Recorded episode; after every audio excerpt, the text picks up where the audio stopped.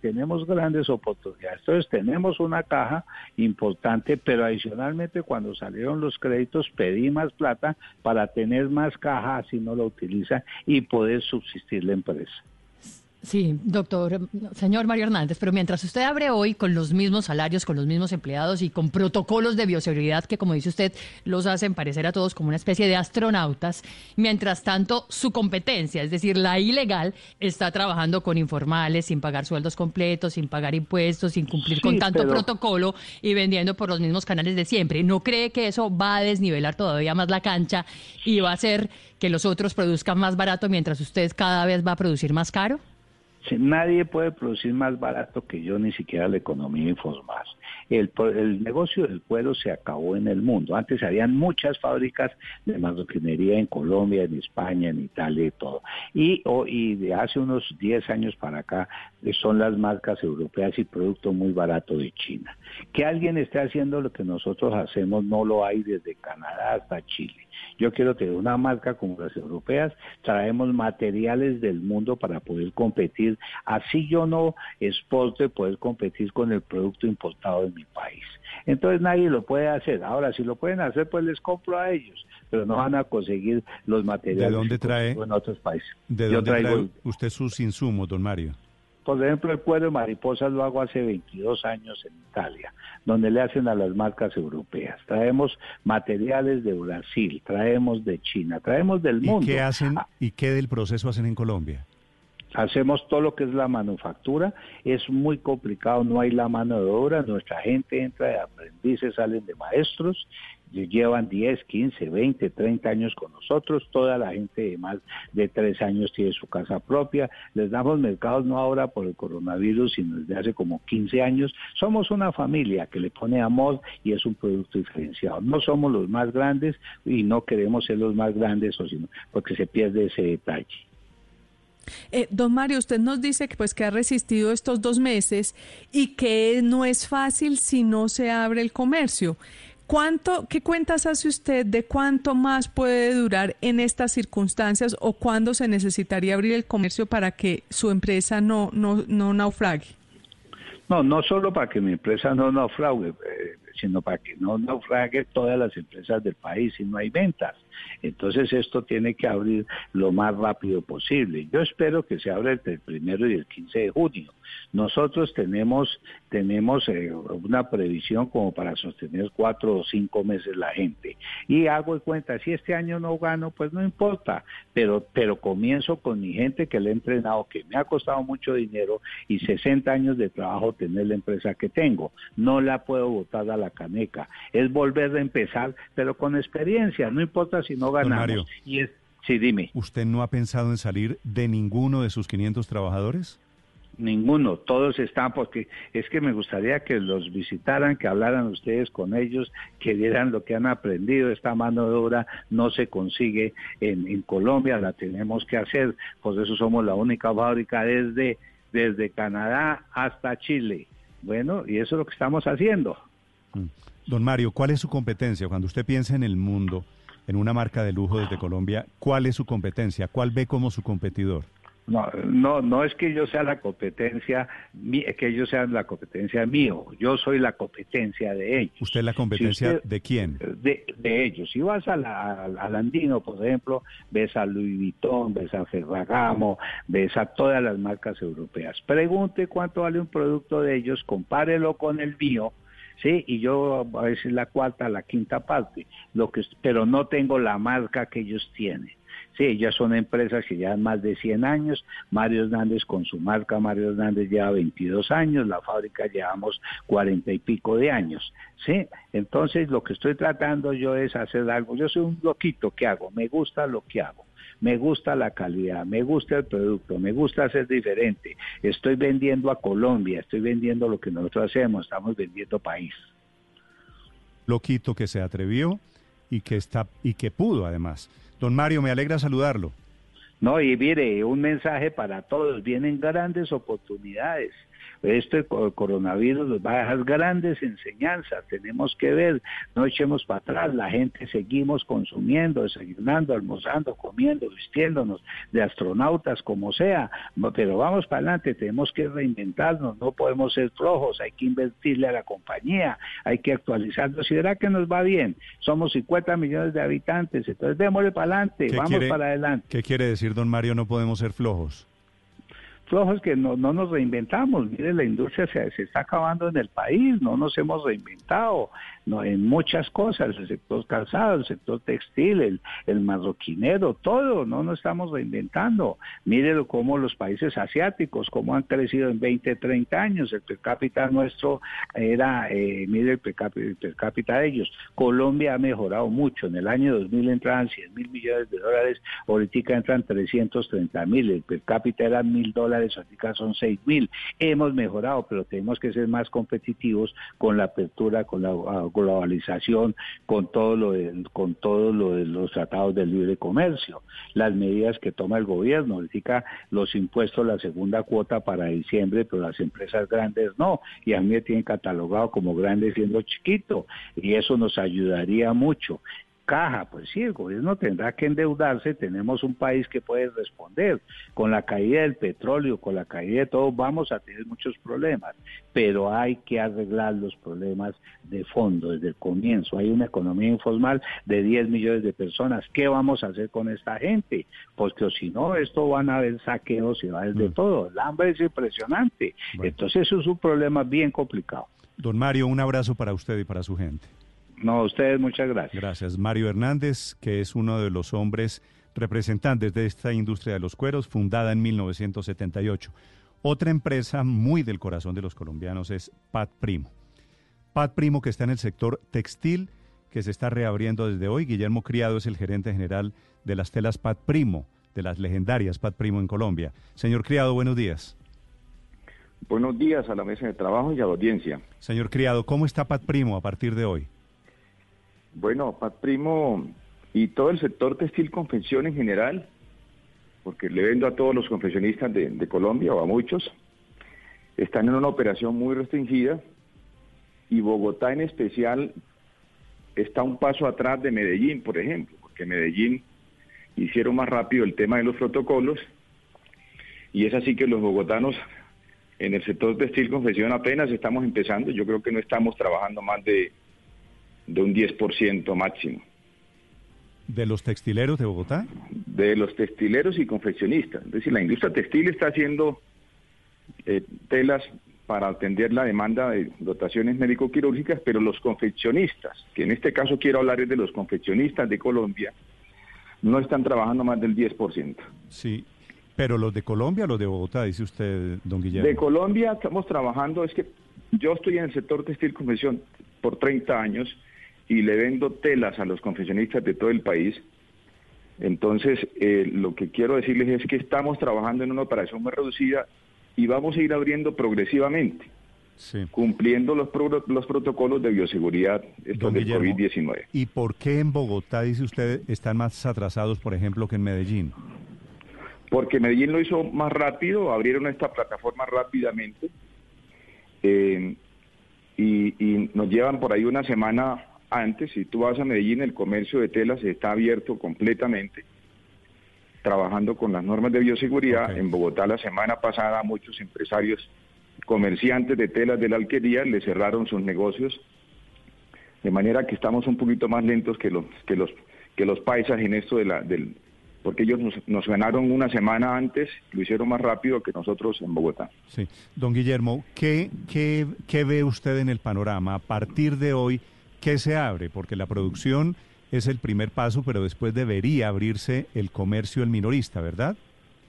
Pues esperamos que se abra pronto el comercio, porque es que si no hay comercio, la industria no quiere abrir. O sea, ¿a qué abren si no tienen a quién venderles?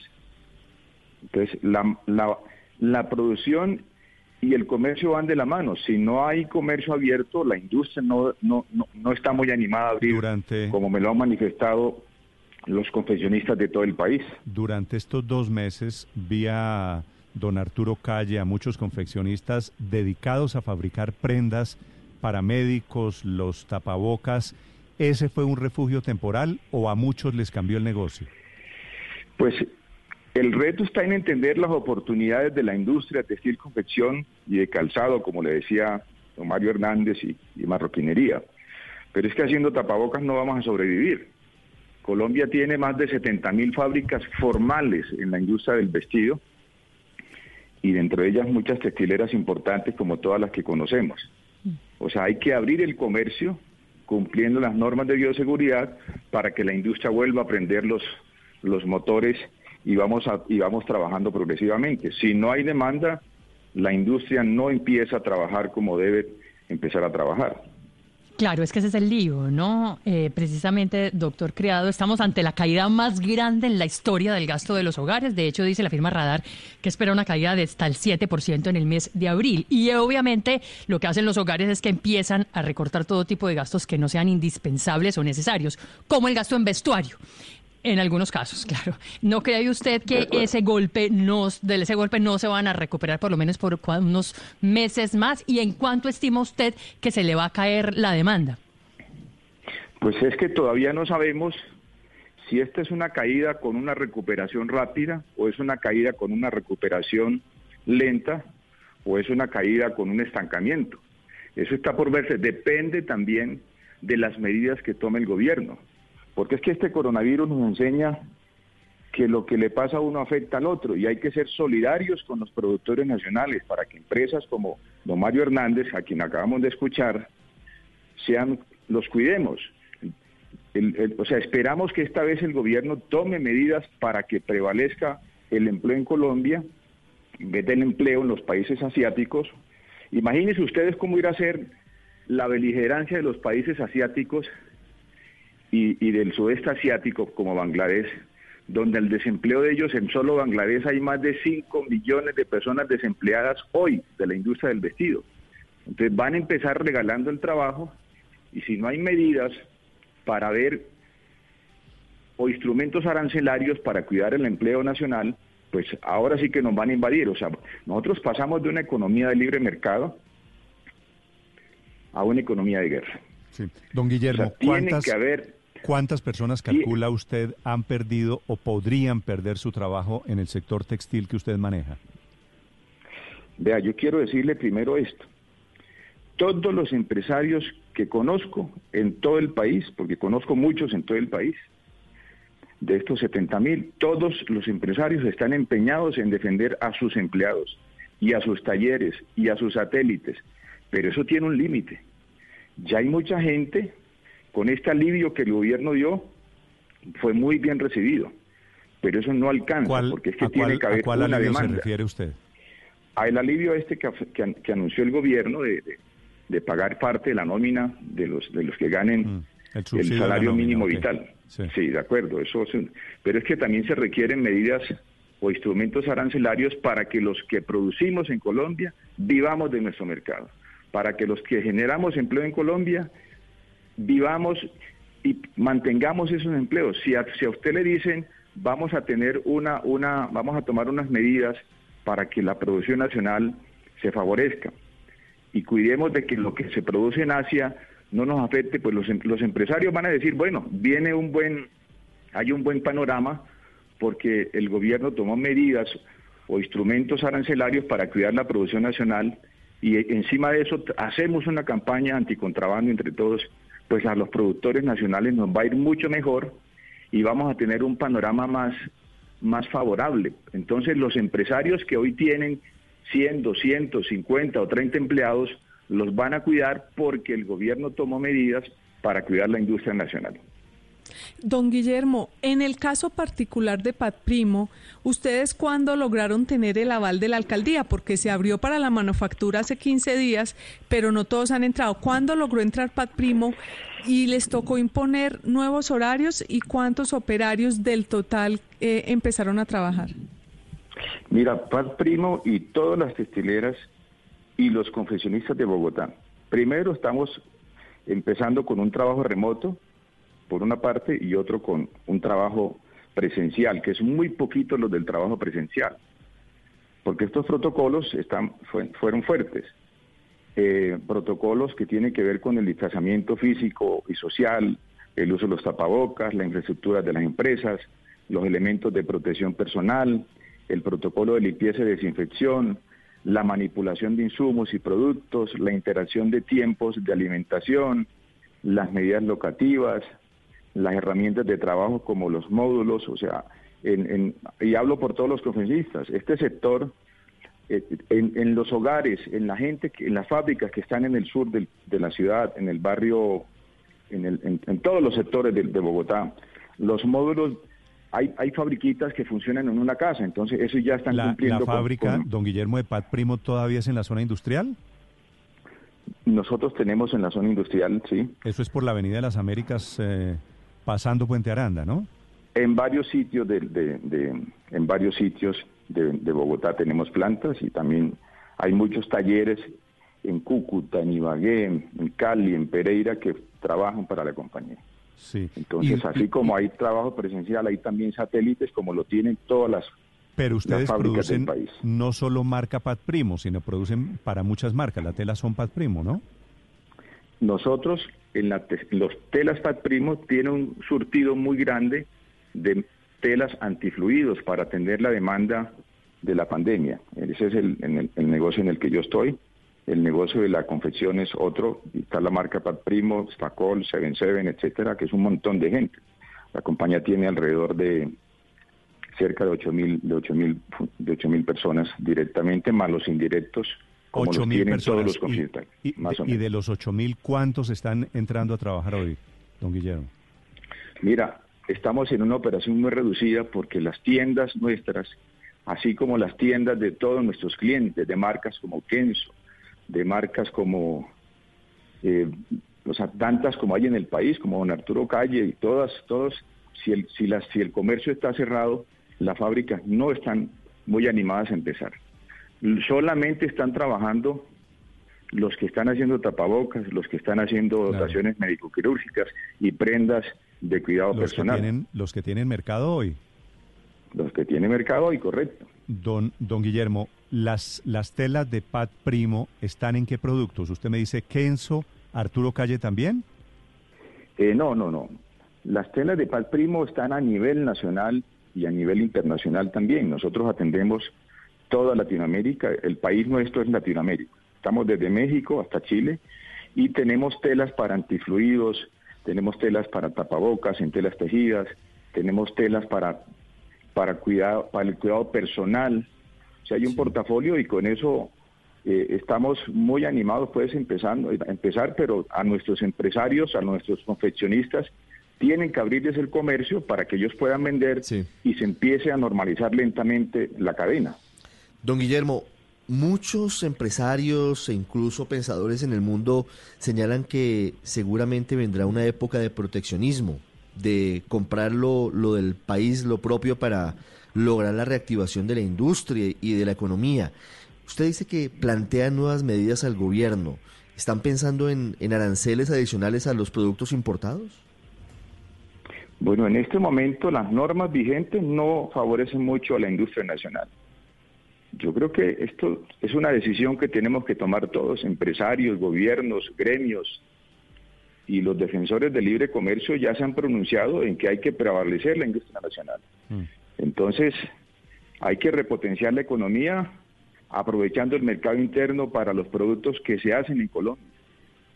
El presidente Duque venía promoviendo el crecimiento económico y ahora le pedimos a este gobierno, que es amigo del sector, le pedimos que se cambie a, promotor de, la, economía a protector.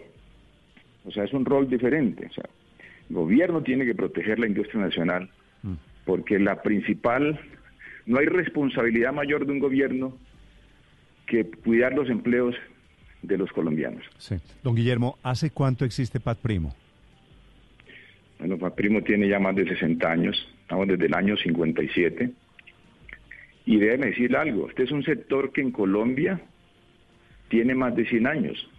O sea, compañías textileras como Fabricato, como Coltejer, eh, Lafayette, Textilia, Patrino, entre otras muchas textileras que hay, es un sector centenario. O sea, no es posible que un sector tan importante, que genera más de 1.600.000 empleos, se vea muy afectado por dos meses o se, o se venga al piso por dos meses de pandemia.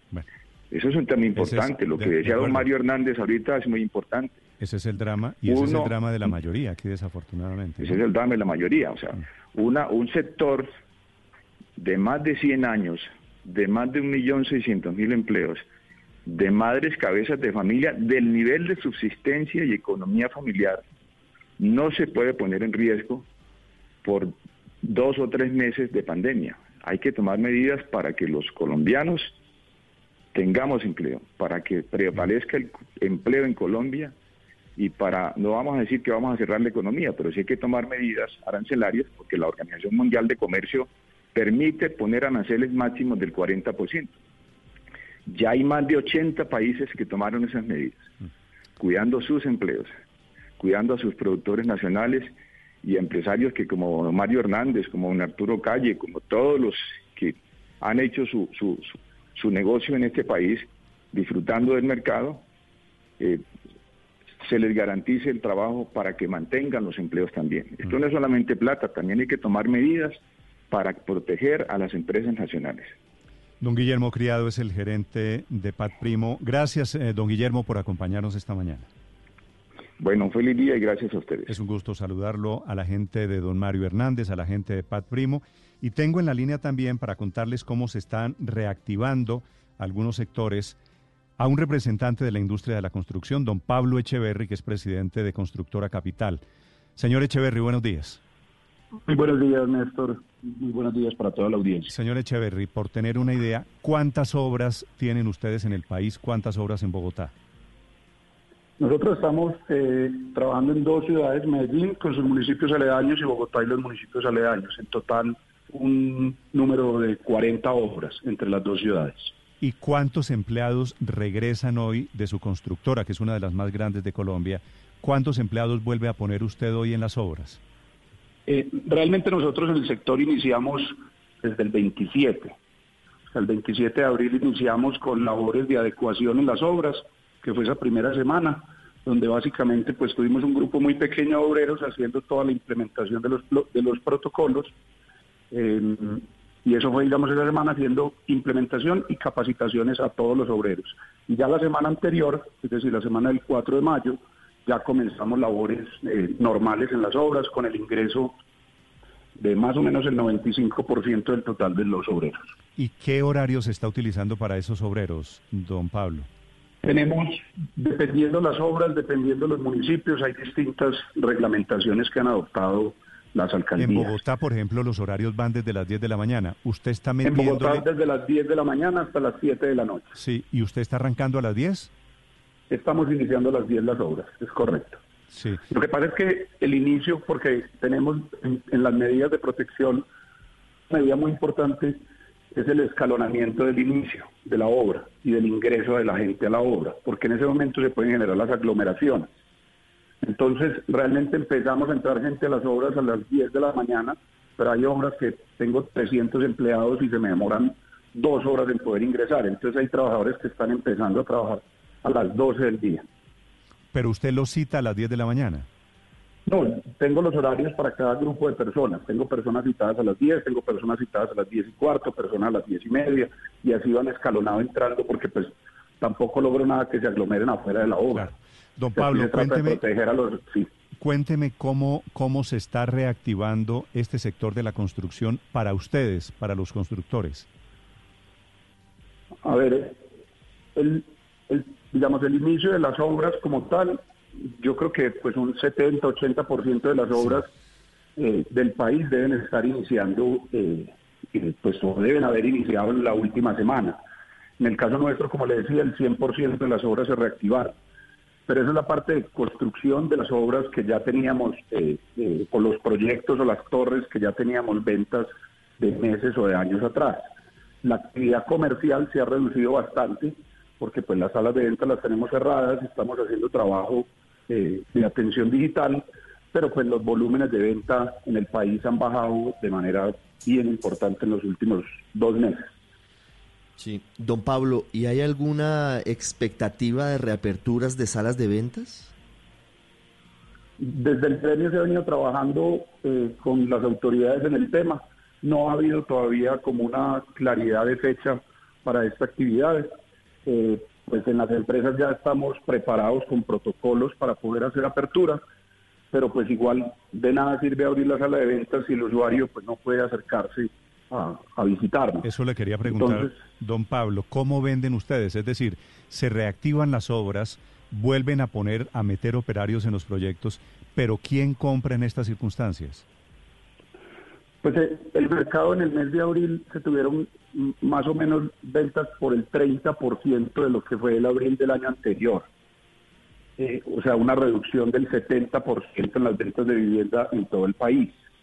Eh, las ventas que hemos venido teniendo en las empresas es todo por medios virtuales. O sea, tenemos toda nuestra publicidad en redes sociales, en nuestra página web y en distintos medios virtuales y se le hace la atención al cliente a través de, herramientas que permiten hacer videoconferencias, donde a los clientes desde su casa le mostramos el proyecto, a través de fotos y videos de 360 grados le hacemos eh, la muestra, digamos, de los apartamentos modelo y por este mismo medio le hacemos la cotización pues se firman los documentos de manera virtual. Pero ustedes están vendiendo hoy proyectos que ya estaban vendidos desde el año pasado, desde los meses pasados, o tenían todavía proyectos por vender? Estamos vendiendo, digamos, de todos, los vendiendo apartamentos en los proyectos que están en construcción, que todavía tienen unidades disponibles, y vendiendo los proyectos que están en preventas, que iniciarían construcción en los próximos meses.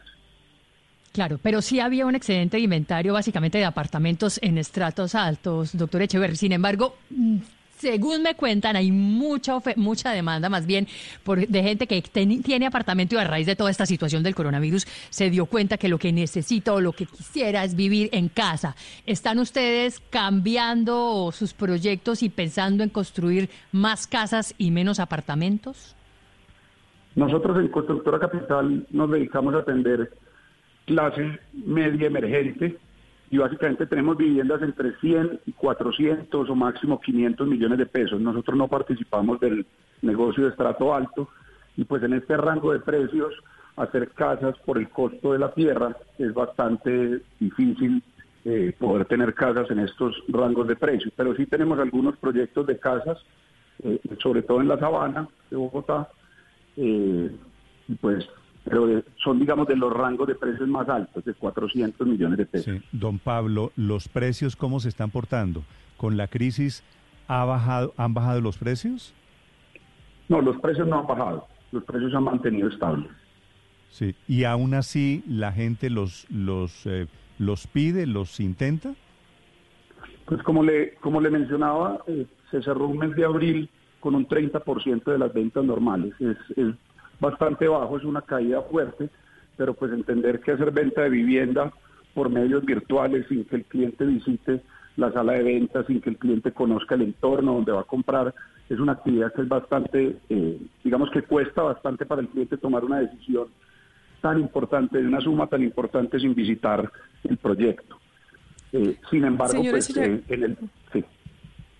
Señor Echeverry, los protocolos que están teniendo que aplicar por todo este tema, los protocolos de bioseguridad, ¿cuánto le cuestan a cada proyecto? ¿Cuánto le están sumando al presupuesto ustedes para poder cumplir con, las exigencias de las administraciones eh, del gobierno? los protocolos, en este momento todavía estamos terminando de sacar las cuentas de los, de los gastos, porque hay unos gastos que son, digamos, fijos, que son la implementación de elementos de protección, digamos, eh, eh, o, actividades al ingreso de la obra, acondicionamiento de los comedores, acondicionamiento de lockers, acondicionamiento de corredores. Digamos que esos son valores fijos que ya todo está implementado, pero tenemos un valor importante que son los consumibles, que es, digamos, todos los productos de como jabones, alcoholes, eh, hipoclorito de sodio, geles, que son productos consumibles que todavía estamos midiendo cuál es el consumo por trabajador pero más o menos en los estimados que se tiene del gremio y con distintas eh, eh, estadísticas que hemos sacado, estamos pensando que puede ser entre 100 y 150 mil pesos por trabajador al mes. Sí, y eso finalmente, don Pablo, terminaría incidiendo en los costos de los apartamentos o de las obras que ustedes vendan? Yo pienso que no, este no es un momento donde se puedan subir los precios. Realmente estos son costos que estarán yendo es en contra de la utilidad de los proyectos, porque pues en este momento se trata de poder salir de esta situación bien librados pero pues si estamos vendiendo un 30% de las ventas, pues no es coherente ni lógico que se puedan incrementar los precios. O sea, esto es un costo que lo está terminando, lo está asumiendo el constructor directamente. Sí, don Pablo, la gente que está llegando a trabajar a sus obras, ¿llega cómo? ¿Ustedes les están eh, entregando alguna clase de alternativa o llegan como siempre en el transporte público? No, nosotros hicimos en esto un trabajo muy fuerte desde el principio porque entendemos que un eh, un lugar de propagación es el transporte público y nuestro interés es poder salvar y cuidar la salud de todos nuestros obreros, de sus familias y del entorno donde hacemos los proyectos. Entonces, antes de iniciar hicimos un censo con todos nuestros obreros, en el caso de Constructora Capital, de cómo se movilizan para ir a las obras. Encontramos que más o menos el 28% de los obreros se movilizan en transporte público, el resto tienen soluciones individuales como bicicleta o moto o algunos comparten carro. Eh, y de ese 28% hemos venido haciendo un trabajo muy fuerte para pasarlos a medios alternativos de transporte y en este momento ya vamos en que solamente el 6-7% de los obreros se están movilizando en transporte público. Ah, qué bueno. Hicimos una compra de 600 bicicletas, bicicletas que han venido siendo asignadas a los obreros y se les está dando un descuento, o sea, Constructora Capital pone parte de la bicicleta y adicionalmente le damos para que nos las paguen desde aquí hasta diciembre sin ningún tipo de interés. Básicamente que con la cuotica que nos pagan mensual, inclusive termina siendo menor que lo que gastaban en el transporte público. Ok, o sea que ganan, ganan por ambos lados. Gracias, don Pablo, por contarnos la experiencia de la construcción a partir de hoy. Muy amable. A ustedes muchas gracias, un feliz día. Gracias, señor. Tres ejemplos, Felipe, tres referentes. Por un lado, Mario Hernández, del sector de cueros. Por el otro lado, Guillermo Criado, del sector de textiles. Y por el otro lado, don Pablo Echeverry, presidente de Constructora Capital, que tiene obras en Bogotá y en Medellín. Fíjese que los tres, Néstor, le, eh, le dan a uno un mensaje de optimismo. Y, y, es que oyéndolos a los tres, uno también entiende... Eh, que los empresarios colombianos, eh, hombre, han vivido en guerra 50 años. Esta es una más para ellos, distinta, un enemigo desconocido, un tema tal. Pero los empresarios colombianos tienen un Felipe, tal vez, son una berraquera que a uno lo sorprende. Tal vez esa es la diferencia con otros países. Son em, eh, empresarios y han sido siempre en la historia reciente de Colombia, siempre circunstancias difíciles. Yo creo que entre los tres sectores que acabo de entrevistar, el señor Echeverri, don Mario Hernández y don Guillermo Criado, ¿usted ve la actitud del sector empresarial de Colombia a partir de hoy? La actitud frente a sus industrias, la actitud frente a sus empleados, la actitud frente al coronavirus. Berracos, berracos. Y hay dos, hay dos, hay dos factores comunes en, en las tres entrevistas, que es la incompatibilidad de abrir la producción sin abrir el comercio. Eh, tanto Mario Hernández como, como la, la, la, persona de Pat Primo dijeron sin abrir el comercio estamos llenos de stocks y no hay incentivo a producir. Eh, eso, eso es bastante complicado para ellos y no tienen incentivo a producir si no, hay, si no hay apertura del comercio. Y segundo, los tres hablaron de que los protocolos los cumplen. Esto sí va, sí va a tener implicaciones en los costos de producción, pero están dispuestos a cumplirlos, están dispuestos a aumentar los costos de, de producción, de comercialización, etcétera pero la siguiente fase rápidamente tiene que ser la apertura gradual, paulatina, con protocolos, todo, todo lo que le queramos meter a eso, pero mm. tiene que abrirse el comercio, si no las, las, las plantas de producción simplemente no van a poder abrir porque no, no hay incentivos. Debería ser el siguiente paso. Hoy se está abriendo cierto sector comercial. Ahora piense que hay 800 y pico de municipios, Daniel, que se reabren inclusive para el comercio a partir de hoy. Así que esto va a ser gradual. En las grandes ciudades en donde usted vive, a, quienes le está hablando, seguramente ese sector comercial se va a reactivar de a poco. De momento el mayorista en el sector textil se está abriendo también a partir de hoy o comienza a abrirse a partir de hoy. Siete de la mañana, 34 Néstor, pero los tres sectores... Perdón, perdón, Aurelio, que aquí me estaba levantando la mano María Consuelo. Ya voy. Eh, yo, yo también quedé muy contenta. Me parece que mm, el sector empresarial colombiano tiene un ADN de, de, superar las crisis, de optimismo, de proteger a sus trabajadores. Los tres fueron, hablaron muy bien de, de la mano de obra que los acompaña, de sus trabajadores, de cómo han tratado de, de, buscar alternativas, en el último caso, para, para moverse, para darles mm. eh, préstamos de, de, bicicletas subsidiados, pero, pero creo que, que también de lo que hablan los tres sectores es de lo poco que ha avanzado las ventas en línea y el comercio en línea en Colombia. Creo que todavía queda mucho por hacer en la virtualidad de la comercialización de todos los productos. Lo que pasa es que comprar vivienda online a través de una página, si le hagan el tour. No, todo es difícil, todo... inclusive ropa, sin medírsela. Es, es, muy difícil comprar en línea, sí, pero, pero usted, creo que hay que caminar hacia eso. Pero usted seguramente, María Consuelo, había comprado ropa el año pasado.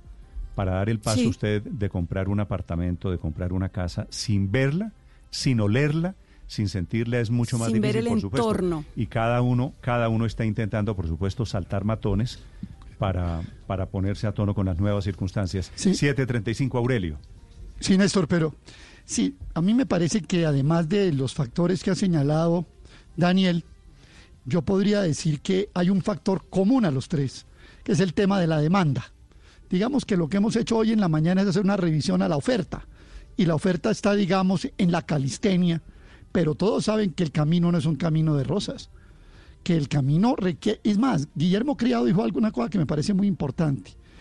Todo depende de las señales que dé el gobierno y las señales no son solamente plata. Mire, el caso del sector vestuario, por ejemplo. En Colombia el gasto total de vestuario es de 12,54 billones de pesos al año, millones de millones. Sin embargo, entre importaciones y contrabandos están comiendo casi 6 billones de pesos, o sea, 6 millones de millones. O sea, ¿vamos a seguir así? Si seguimos así, yo no creo que el país pueda reaccionar.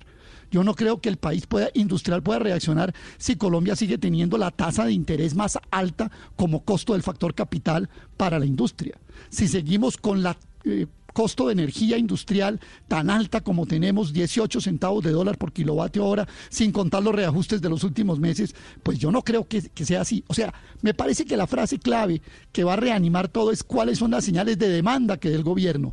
Va a poder vender construcciones capital, va a poder vender sus unidades de vivienda, apartamentos o casas, si el gobierno no estimula la demanda vía inyectarle dinero a la economía, inyectarle dinero a los hogares. Es decir, la oferta está lista el camino no es de rosas y la demanda depende de las señales que dé el gobierno. Es decir, lo que, lo que han hecho hoy Mario Hernández, Guillermo Criado y el señor de Construcciones Capital es decir una cosa, tenemos el balón ya listo. Queda en manos del el balón en el campo del gobierno cómo va a estimular la demanda para responder a esta oferta. Aurelio, e inclusive, eso después, ¿no? no, e inclusive el, el planteamiento del sector eh, textil confecciones es necesitamos que nos cuiden medi con medidas arancelarias. O sea, necesitamos un poco de proteccionismo. De acuerdo, 7 de la mañana, 37 minutos. Paola, no le entendí su teoría de que la gente está saliendo de apartamentos para comprar casas. Eh, sí, es que hablaba con una amiga que trabaja en Finca Raíz y me decía, mire, efectivamente la gente, porque yo le dije, debe estar usted pues con el negocio paralizado, no debe tener un cliente y me dijo, no, trabaja en Bogotá y me dijo, no, efectivamente, por el contrario, estoy llenísima de trabajo y le dije, pero cómo, no me diga que está llena de trabajo, no se imagina la cantidad de gente que me está llamando a decirme que quiere buscar casa, o sea, claro, están viviendo en apartamento, tienen que compartir el ascensor, las zonas comunes, les da pánico, ya están todo el mundo en película, no todo el mundo, pero algunas personas, y le dicen, ayúdeme a conseguir casas. Luego me hizo pensar que eso es un filón O sea, que se va a abrir para corona- los constructores. Por el coronavirus, la gente sale del apartamento a buscar casas. Sí, entre otras cosas porque eso va para largo, Néstor. Esto va mínimo para dentro, para dos años, mínimo. Es que esta cosa de que vamos a dar ayudas y auxilios por tres meses y que esto va a pasar en tres Pero ¿y qué meses y tiene- que todo va a volver a la ¿Y normalidad. cuál es la no. diferencia? ¿Cuál es la diferencia entre apartamento y casa? Que no tiene que compartir áreas comunes, ni tiene que subirse al ascensor y hundir el mismo motor, ni ponerse en riesgo de contagio con otras personas, ni parquear el carro al lado del del lado. de- o sea, una casa le da a usted un margen ¿no? de independencia y de autonomía y de, y de Cambiando menos- todo. de menor contagio. Este es- claro, cambiando todo. Síndrome de sí, claro. Emilio, síndrome de Emilio Urrea. lo, que, sí, lo que pasa es que no creo Más o menos, es, un filón, ser, pero es no, un no, filón no. pero no creo que sea mucho, Paola. Seguramente es un filón, es una de las dinámicas que se va a ir abriendo, pero no creo que sea todo el mundo porque ¿quién tiene el dinero para hacer eso, verdad? Eh, es complicado. A, a mí me gustó Eh, mucho y puede la haber actitud... casas, pero mire que bis, bis padre, hay mucha casa en vivienda bis, vivienda de interés social. Sí. Eh, eh, digamos, esos son proyectos Bueno, que en todo el país usted los ve. Luego, no es una cosa exclusivamente tampoco pues de del síndrome del señor Urrea y es de estrato 7, 10, sino que también puede irse dando en diferentes extractos y el trato, y lo hemos visto, ¿no? Alrededor de Bogotá, en Chía, en Cajicá, por Zipaquirá, hay conjuntos Paola. cada vez con más, más casas, son casas de, bueno, bueno. no sé, 120, 150, 200 metros. Sí. Eso es, le repito, me parece que eso es un poquito del síndrome de, de Emil Urrea, de todo el mundo está vendiendo el apartamento para comprar casa. Ah, me cuesta trabajo todavía. Siete de la mañana, 40 minutos, pero lo, lo anoto aquí como una opción, como una posibilidad de que haya gente que producto del coronavirus también está cambiando hábitos y entendimiento con su entorno. Faltan 20 minutos para las 8 de la mañana. En 30 segundos saludo al almirante Evelio Ramírez, el comandante de la Armada Nacional, para preguntarle sobre las lanchas que se arrastraron solitas hacia Venezuela por el Orinoco. Estás escuchando Blue Radio.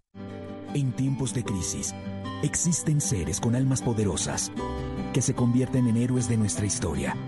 En Organización Solarte, queremos dar gracias a cada uno de nuestros colaboradores por superar sus miedos, arriesgándolo todo para entregar cada día no solo alimentos de primera necesidad a toda Colombia, sino también la esperanza de que todo va a estar bien. Porque cuando la bondad se pasa en la comida, el amor es el alimento. En Organización Solarte, trabajamos pensando en usted. Es hora de lavarse las manos. Volkswagen te recuerda que este simple acto es uno de los más eficaces para protegerte y proteger a todos en tu familia. En Blue Radio son las 741 en Blue Radio. Y a esta hora en Blue Radio tenemos recomendaciones e información importante para todos nuestros oyentes. Para Volkswagen la seguridad es una prioridad en todo momento. Y este es el momento de protegerte, de lavarte las manos, de distanciarte socialmente y de tener paciencia. Pero también es la hora de aprovechar el tiempo en familia, de reconectarte y de disfrutar la compañía de los que más quieres. Es un mensaje de Volkswagen. Seguimos con más, aquí en Blue Radio. Coomeva acompaña a sus asociados con diversos canales de pago para que puedan quedarse en casa. Presenta en Blue Radio. La noticia es esta, que la Fuerza Armada de Venezuela dice haber incautado tres lanchas de combate que salieron desde Colombia, lanchas que tenían emblemas de la Armada colombiana que estaban abandonadas en la ribera del río Orinoco. El almirante Evelio Ramírez es el comandante de la Armada de Colombia. Almirante Ramírez, bienvenido, muy buenos días. Néstor, muchas gracias, un cordial saludo para usted, su equipo de trabajo y pues para la audiencia de Blue Radio. Almirante, cuénteme la historia de estas tres lanchas artilladas, sin tripulación, que estaban perdidas y que las encuentran en Venezuela. Néstor, esta desafortunadamente, desafortunada situación se presenta el pasado sábado, en donde en un puesto de control fluvial en las bocas del río Meta, muy próximo, por supuesto, al Orinoco y a la frontera con Venezuela, en un dispositivo eh, que se encuentra a orillas del río eh, por circunstancias que están siendo investigadas para poder establecer exactamente qué fue lo que pasó, por qué se soltaron, cómo estaban amarradas, cómo estaba la seguridad. Terminan, como ya ustedes saben, en aguas del Orinoco venezolano, eh, limitando el tiempo de reacción de un bote que debió salir desde otro punto para tratar de recuperarlas y bueno, finalmente llegan a territorio venezolano. Sí. Almirante, ¿dónde estaban amarradas las lanchas? Exactamente. Las lanchas estaban amarradas, como lo mencionaba, en, un, en las bocas del río Meta. El río Meta desembo Pero, desemboca... pero ¿qué hay. ¿qué hay allí de la Armada? ¿Qué tiene la Armada allí? Ah, no. Estos puestos de control fluvial, Néstor, eh, la dinámica de las operaciones fluviales implican que nuestros botes se adentran y patrullan los ríos de Colombia. Para este caso, eh, el río Orinoco y los ríos que hacen parte de la jurisdicción de esta, de esta Fuerza Naval de Oriente. Esto implica que cuando ellos establecen un puesto de control fluvial, se amarran en cualquier parte de la orilla del río para ahí efectuar los controles. Es una dinámica en donde ellos no pueden, como decimos doctrinalmente, amarrarse al terreno porque pues se pierde parte de la sorpresa en términos de no anticipar, no dejar anticipar las intenciones de control. Así que ellos se amarran en un barranco, por decirlo así, a orillas del río, y para esto hay perfectamente establecidos unos procedimientos eh, que buscan asegurar no solamente al personal, sino el material que hace parte del dispositivo. Sí, pero precisamente, almirante, usted ha hablado en varias oportunidades, eh, oportunidades de se amarran. ¿Cómo pudieron haberse desamarrado o soltado las tres lanchas? Porque uno dice, bueno, se desamarró una porque la dejaron mal amarrada, pero ¿qué explicación eh, podría tener que se hayan desamarrado las tres? Así es, y que es parte precisamente de la investigación en que estamos. Yo entiendo eh, el afán de ustedes, los medios de comunicación, en términos de, establecer y conocer qué fue lo que pasó, así como la opinión pública. Yo les pido muy respetuosamente que nos den el espacio. Yo esperaría, yo vengo de Puerto Carreño, el sábado mismo viajé por instrucción del señor presidente, estuve hasta ayer adelantando y al frente precisamente de las averiguaciones y esperamos que en el transcurso de mañana, a más tardar pasado mañana, no queremos salir en, por supuesto, eh, la necesidad de, de, informar qué fue lo que pasó, eh, salir sin los suficientes elementos de juicio para llevar a fondo la investigación y poder determinar qué fue lo que pasó. Su pregunta es muy lógica porque no tiene ningún sentido que tres botes se hayan desamarrado y hayan terminado allá en territorio venezolano. La doctrina del principio para decirles habla de cosas tan sencillas como que los botes deben estar amarrados a puntos diferentes a puntos diferentes. Sí. Eh, dos, que debe haber una vigilancia de centinela, centinela no solamente del área, sino de los botes. Y bueno, eh, para decirles evidentemente que aquí hay una serie de circunstancias que no son lógicas en términos de los procedimientos que conoce la gente, porque es que estas tripulaciones no son nuevas, es gente con experiencia, son suboficiales, son infantes de marina profesionales que llevan mucho tiempo cumpliendo con esta tarea y que pues, eh, insisto, eh, entiendo que no puedo aquí anticipar ya elementos que nos han permitido tener por ahora una claridad de lo que pasó y yo espero que el día de mañana, más tarde el miércoles, estemos anunciándole a ustedes. Almirante Ramírez, ¿cuánto lleva usted en la Armada? Llevo 39 años, Néstor. Voy a decirle 40 años para redondear. ¿Y usted había visto alguna vez en la historia suya que se soltaran tres lanchas al tiempo? No, de ninguna manera, y como yo lo decía, empezando por, por, los, por, los procedimientos doctrinales donde las lanchas no deben estar amarradas a un, mismo punto. Si es que así fue, porque uno no justificaría, entendería que se soltaron al tiempo eh, amarrados, pero estoy entrando también, insisto, en un área que no quiero anticipar hasta tanto no logremos establecer con claridad a través de las de las declaraciones de la gente que está aquí involucrada qué fue lo que pasó, cuáles fueron pero, pero es decir, almirante, ¿estamos de acuerdo en que ahí hay algo raro? Aquí hay circunstancias que eh, rayan, insisto, en, situaciones absolutamente anormales, situaciones atípicas que no en principio justifican eh, la pérdida de tres botes y ese es el interés secretario en estos momentos para poder eh, tener la tranquilidad de establecer qué fue lo que ese, pasó. ¿Ese puesto de frontera dependía de quién, eh, almirante? Nosotros tenemos eh, una fuerza naval fluvial en Oriente que tiene la responsabilidad de las vías fluviales de los principales ríos en el Oriente. está la Fuerza Naval de Oriente con puesto de mando en Oriente. Allá tenemos a un señor contraalmirante comandante de esa fuerza y tenemos una brigada una brigada de infantería marina que tiene tres batallones fluviales. Un batallón fluvial en Arauca, con jurisdicción o con responsabilidad eh, sobre el río Arauca, una, un batallón en Puerto Carreño con jurisdicción sobre el Meta y específicamente sobre el Orinoco, y otro batallón esa es, Esa es la confluencia del río Meta con el río Orinoco, ¿verdad?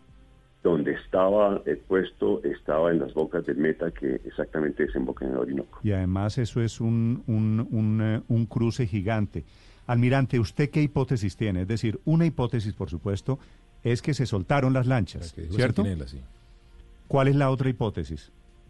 Eh, Néstor, yo le pido que no me permita usted el espacio de entrar a, especular, porque pues eh, además esto podría posiblemente en los procesos y las decisiones ser un factor o un elemento que afecte o incida, insisto, en el proceso en el, en el proceso de investigación y, y, decisión disciplinaria administrativa que estén dando. Pero, pero eh, otra, otra hipótesis puede ser no que se soltaron, sino que la soltaron para algo.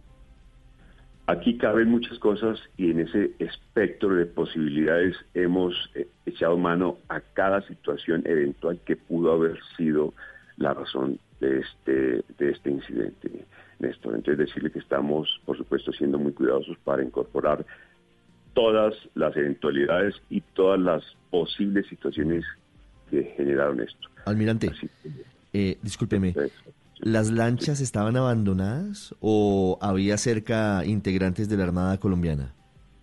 Eso es parte de lo que mencioné. Las, lanchas no pueden, no pueden estar abandonadas, no podrían estar abandonadas. Yo lo mencioné hace un momento.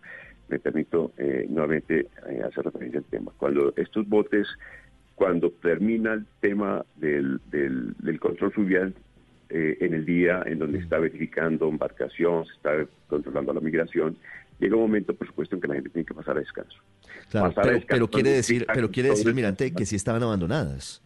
No, no, permítame, por favor. Cuando pasan a, a, descanso, hay un personal que pasa descanso y otro personal que queda de seguridad. Un personal de seguridad protegiendo la tropa y un personal de seguridad encargado de los botes, porque bajo siguientes premisas, primero, estas operaciones se realizan en áreas o en ambientes eh, en donde hace presencia la amenaza, el hígado residual, el EN, es un ambiente hostil. Lo que hoy es que debe estar en capacidad de reaccionar inmediatamente ante cualquier situación, insisto, que pueda estar poniendo en riesgo la seguridad de la gente ante cualquier situación también de carácter natural, que se desembarracó el, el, área donde estaban, de que hubo una crecida en el río.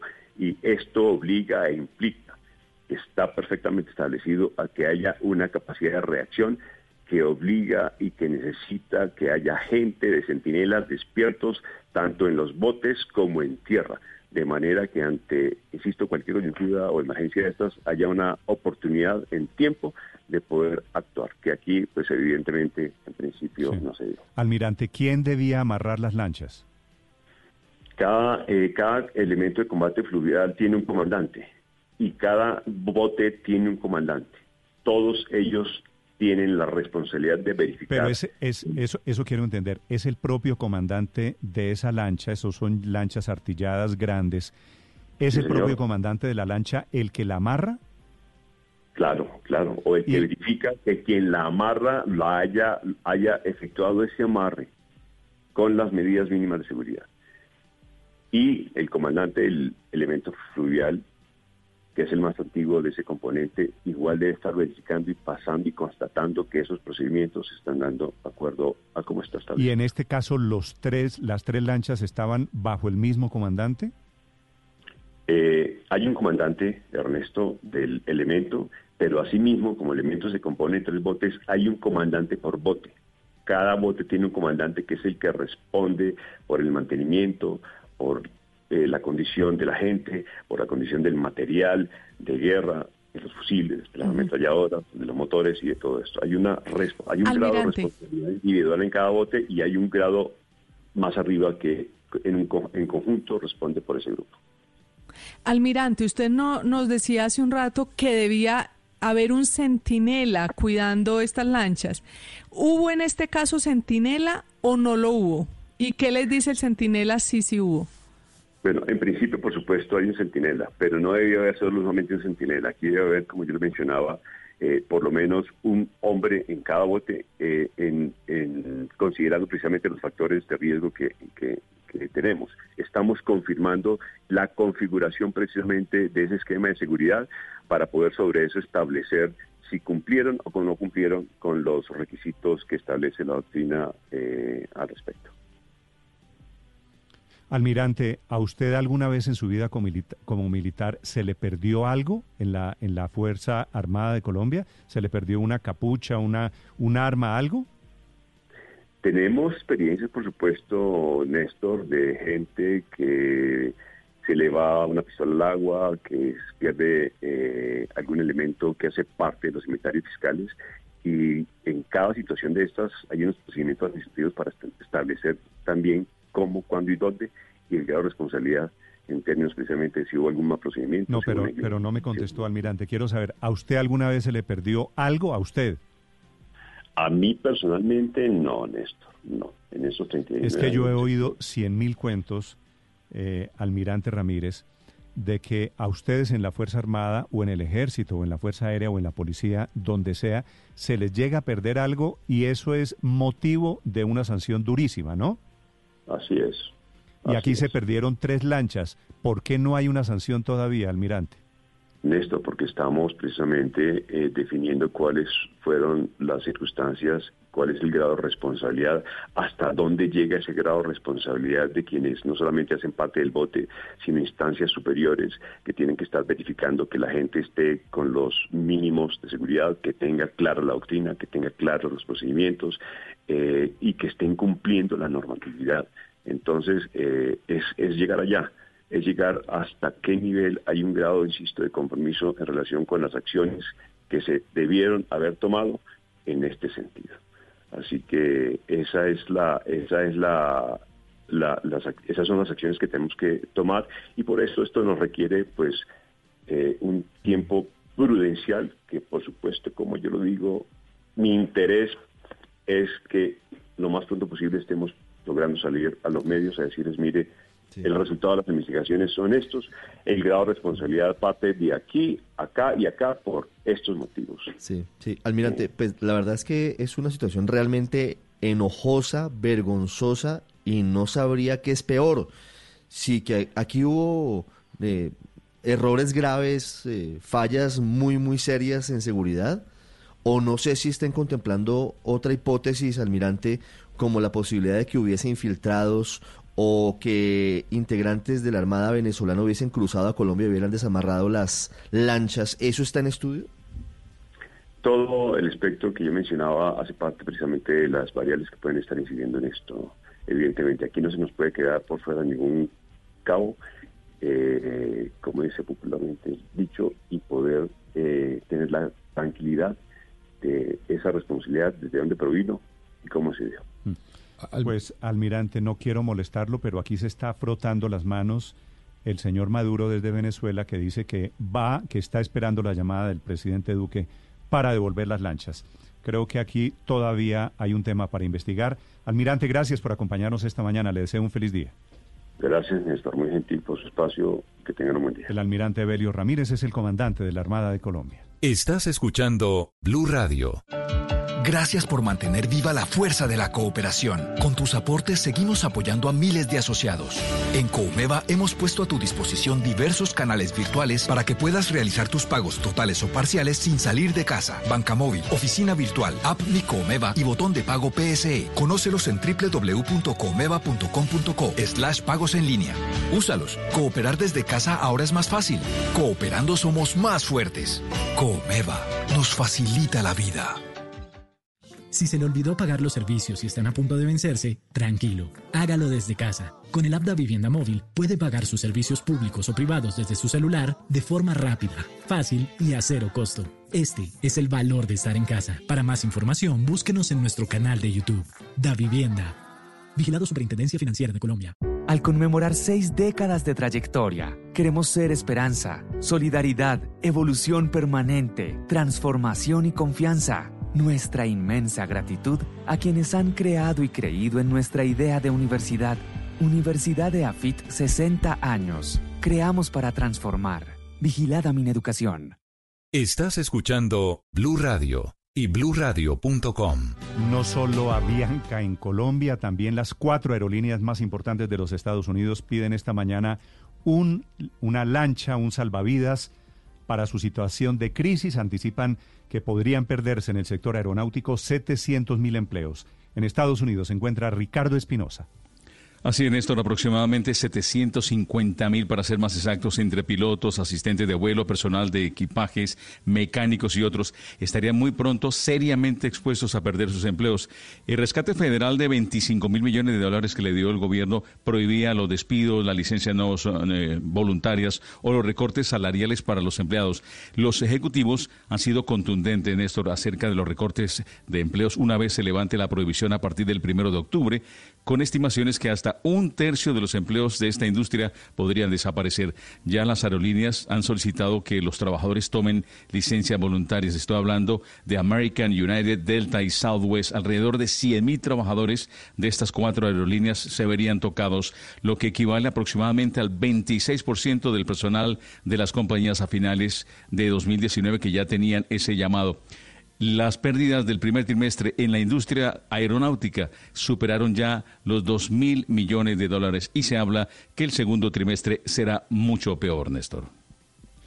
Pues lo está haciendo, entre otras cosas, para Avianca, que anuncia en las últimas horas que se acoge a la ley de quiebras de los Estados Unidos. Este es el Chapter 11. Señor ministro de Hacienda, Alberto Carrasquilla, bienvenido, ministro. Buenos días. Buenos días, Néstor.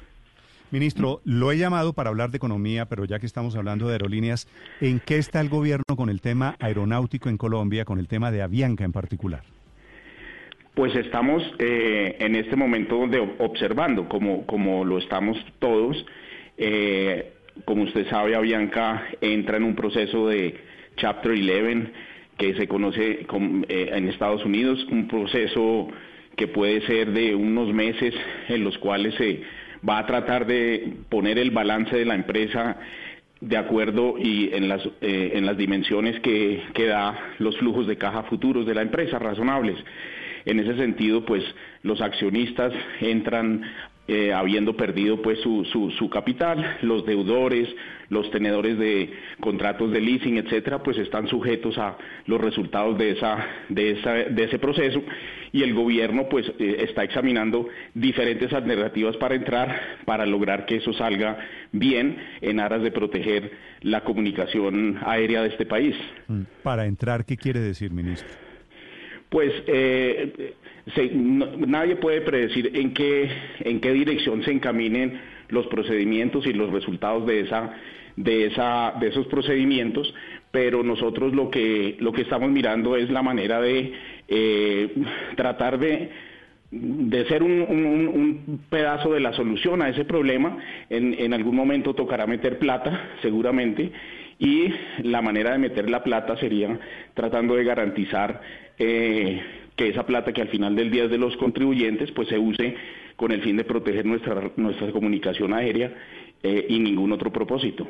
Sí, entrar en condición de préstamo de prestamista de Avianca o entrar en condición de socio de Avianca, ministro? Yo creo que de prestamista, ¿no? Es, es difícil predecir, pero obviamente la, la, la, entrada como accionista es algo que sería extremadamente delicado. No, no creo que esa sea una solución eh, que uno deba poner de, primero en la mesa. Ministro, ¿a usted lo sorprendió que Avianca se acogiera, hiciera el filing para el Chapter 11, para, el, para la ley de quiebras en Nueva York? ¿O usted sabía, estaba advertido? Yo sabía que la situación era muy delicada, incluso antes de, de, que entrara el país y entrara el, planeta entero en esta tragedia. Eh, y sabía también que el Chapter 11 era una de las alternativas de manejo de una situación tan complicada. Sí, ministro, ¿y el Chapter 11, la ley de quiebras, es un paso para que el gobierno se acerque al plan de salvamento? Es un procedimiento genérico en el cual, eh, digamos, los diferentes componentes del balance de la compañía en problemada, en este caso Avianca, pues tenga una revisión, la gente que hoy día es accionista, que hoy día tiene bonos de la compañía, que hoy día tiene contratos de leasing con la compañía, tienen que adecuarse a la realidad de lo que va a ser la compañía en el futuro.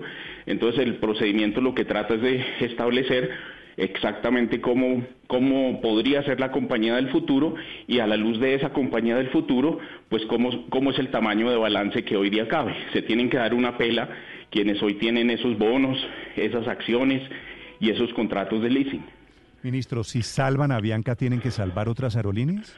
La, eh, situación del, del sector como un todo es extremadamente delicada y hemos tenido conversaciones con absolutamente todas las aerolíneas que operan en el país con el fin de mirar caso por caso eh, cómo se haría. Tenemos que proteger el empleo en ese sector, tenemos que proteger la comunicación aérea una vez salgamos de, esta tragedia y eh, ese es el, propósito de lo, que, de lo que el gobierno está examinando. Señor ministro, a propósito de Avianca, que no es una de las grandes empresas de Colombia que está en crisis, Eh, buena parte de las ayudas del gobierno se ha centrado en las pequeñas y medianas industrias. Para las grandes empresas, ¿ustedes qué están contemplando, ministro? ¿En qué están? Pues dos cosas, eh, Néstor, diría yo. La primera, eh, son las empresas grandes del país, son las mayores generadoras de empleo, tienen una situación de caja muy distinta hoy en día respecto de lo que era el caso cuando entramos en esta tragedia hace ya más de un mes. La situación de caja es delicada y por lo tanto el apoyo a el pago de nóminas es genérico, es decir, cobija a, las, a todas las empresas del país. Y, y, por ende ese es un primer, un primer concepto. Lo segundo, como usted bien lo dice, las garantías de crédito que se hicieron en el primer tiempo de manejo de esta tragedia no incluía a las empresas grandes, es el momento en el cual ya estamos pensando en eh, garantizar líneas de crédito para empresas grandes, vía el sistema financiero, pero también tenemos que ser conscientes de que el mercado de capitales puede ser un mecanismo eh, muy importante para este caso específico. ¿Y garantizar líneas de crédito con qué, ministro? ¿Con garantías de la nación? Sí, señor. Como lo hacemos eh, en el primer tiempo, hicimos unas garantías para pago de nómina, garantizábamos el 90% de las líneas de crédito. En el caso de personas independientes, profesionales, etcétera, se garantizaba el 80% y para capital de trabajo el Estado garantiza, eh, está garantizando el 80%. Eh, no existe unas garantías ofrecidas a créditos para las grandes empresas ni para otro tipo de, financiamiento de las grandes empresas, por ejemplo, bonos o, por ejemplo, o títulos similares emitidos en el mercado de capitales. Eso es lo que estamos estudiando. Sí, ministro, eh, pero ¿por qué no subir esas garantías de la nación, no como están actualmente para el pago de nómina, que están en el 90%, sino subirlas al 100%, tal y como vienen pidiendo desde diferentes frentes? Lo que, lo que está anunciando el ministro es que van a darle una línea de crédito a las empresas, no para el pago de la nómina, ministro, lo que entiendo es para toda la actividad económica de la empresa fundamentalmente para proteger el, empleo, desde, luego, pero hay ahí como unidad de caja, en el sentido en que si la empresa ya tiene unas dificultades enormes de caja, pues eh, una de las soluciones eh, es el despido de sus trabajadores. Eso es lo que queremos evitar. Ministro, ¿y de cuánto es esa línea de crédito? Estamos estudiándola, Néstor, en este momento, eh, pero, pero, pero tiene que ser una, una línea de crédito paralela o similar a las que ya están en el mercado. Con la, con la novedad, o sea que también. Con la novedad, Paola, ministro, que sería con garantías del 90%, como viene funcionando para otros sectores? Estamos examinando los parámetros, pero el, punto importante es que en ese primer tiempo no se le extendió garantías a los créditos ni a los ni a, ni otro no necesariamente bancarios sino a las emisiones de deuda de estas empresas grandes no estaban cobijados estamos examinando la manera de hacerlo y lo haremos próximamente Sí, más allá de eso, ministro, muchos se quejan que estos subsidios del gobierno a, las nóminas también se están yendo a las grandes empresas que al parecer son las que menos lo necesitan. ¿Por qué, ministro, gastar una plata y una parte de los fusiles ayudando a las grandes y no concentrándose única y exclusivamente en las pequeñas? Porque el empleo mayoritariamente en el sector formal de Colombia es un empleo que generan las empresas grandes. Y la línea lo que busca es financiar la posibilidad de defender el empleo, por lo tanto tenemos que cobijar a las empresas que más empleo generan. Ministro, eh, sobre los subsidios a las nóminas, el, nuevo programa el que anunciaron ustedes la semana pasada, los 350 mil pesos por empleados, los bancos están diciendo que, que pueden, digamos, eh, las empresas recibir eso a través del sistema financiero una vez el gobierno expida el decreto y se reglamente todo esto. ¿Es posible que eso ya no alcance a suceder para la quincena de mayo, que es que los empresarios se habían creado esa expectativa, según los anuncios de ustedes, para esta primera quincena, sino que se demore un poquito más la la entrega de esos subsidios? Vamos a, vamos a entregar esos dineros en la última semana de mayo. En, la semana entrante, es decir, arrancando el 18 de mayo, se van a empezar a recibir los, la documentación, que es una documentación relativamente simple, sencilla, simplemente el que empresa que eh, haya perdido un 20% de sus flujos de ventas es elegible, eh, tiene que mostrar cuántos empleados está cobijando y eh, va a recibir una, digamos, unos recursos en función del número de trabajadores eh, con destino al apoyo del pago de su nómina del mes de mayo. Luego lo haremos lo mismo en junio y haremos lo mismo en julio. Sí, señor ministro, ¿usted cómo se imagina ahora que se comienza a reabrir desde hoy, desde esta semana, algo de la economía? ¿Cuáles son los sectores estratégicos para jugar a la reactivación económica en serio y en grande de aquí en adelante? Pues eh, vamos por partes. Yo creo que lo, lo, primero que es eh, todos estos sectores de, del comercio y la industria que, que, empiezan con todas las precauciones del caso a funcionar. Eh, pero a plenitud, plenitud, la economía no va a estar funcionando, yo creo, en varios meses más. Sí, ¿En cuántos meses, ministro? ¿Usted cree no, que ni, ni, idea. Nosotros tenemos un gran desconocimiento respecto de la dinámica de esta, de esta pandemia. No, no conocemos bien, estamos en el día a día aprendiendo y sería muy aventurado decir eh, un, un determinado número de días o de, o de semanas para que esto eh, se normalice nuevamente. De acuerdo, ministro, pero tengo entendido que ustedes ya tienen mapeado por sectores cuáles son los fuertes de la economía colombiana para centrar allí la reactivación.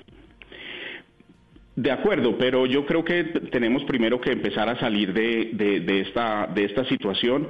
Yo creo que eh, hablar de, reactivación como tal es algo que, que, no podemos hacer todavía. Tenemos eh, la prioridad fundamental es la protección de la salud de los colombianos y eh, con mucha cautela y mucha precaución ir abriendo algunos sectores como se está empezando a hacer. Sí, ministro. ¿De dónde va a salir la plata para toda esta operación que está haciendo el gobierno? De respaldar la nómina de las empresas, de entregar subsidios a millones de, ciudadanos que tienen muchos problemas el día de hoy. ¿Viene endeudamiento externo?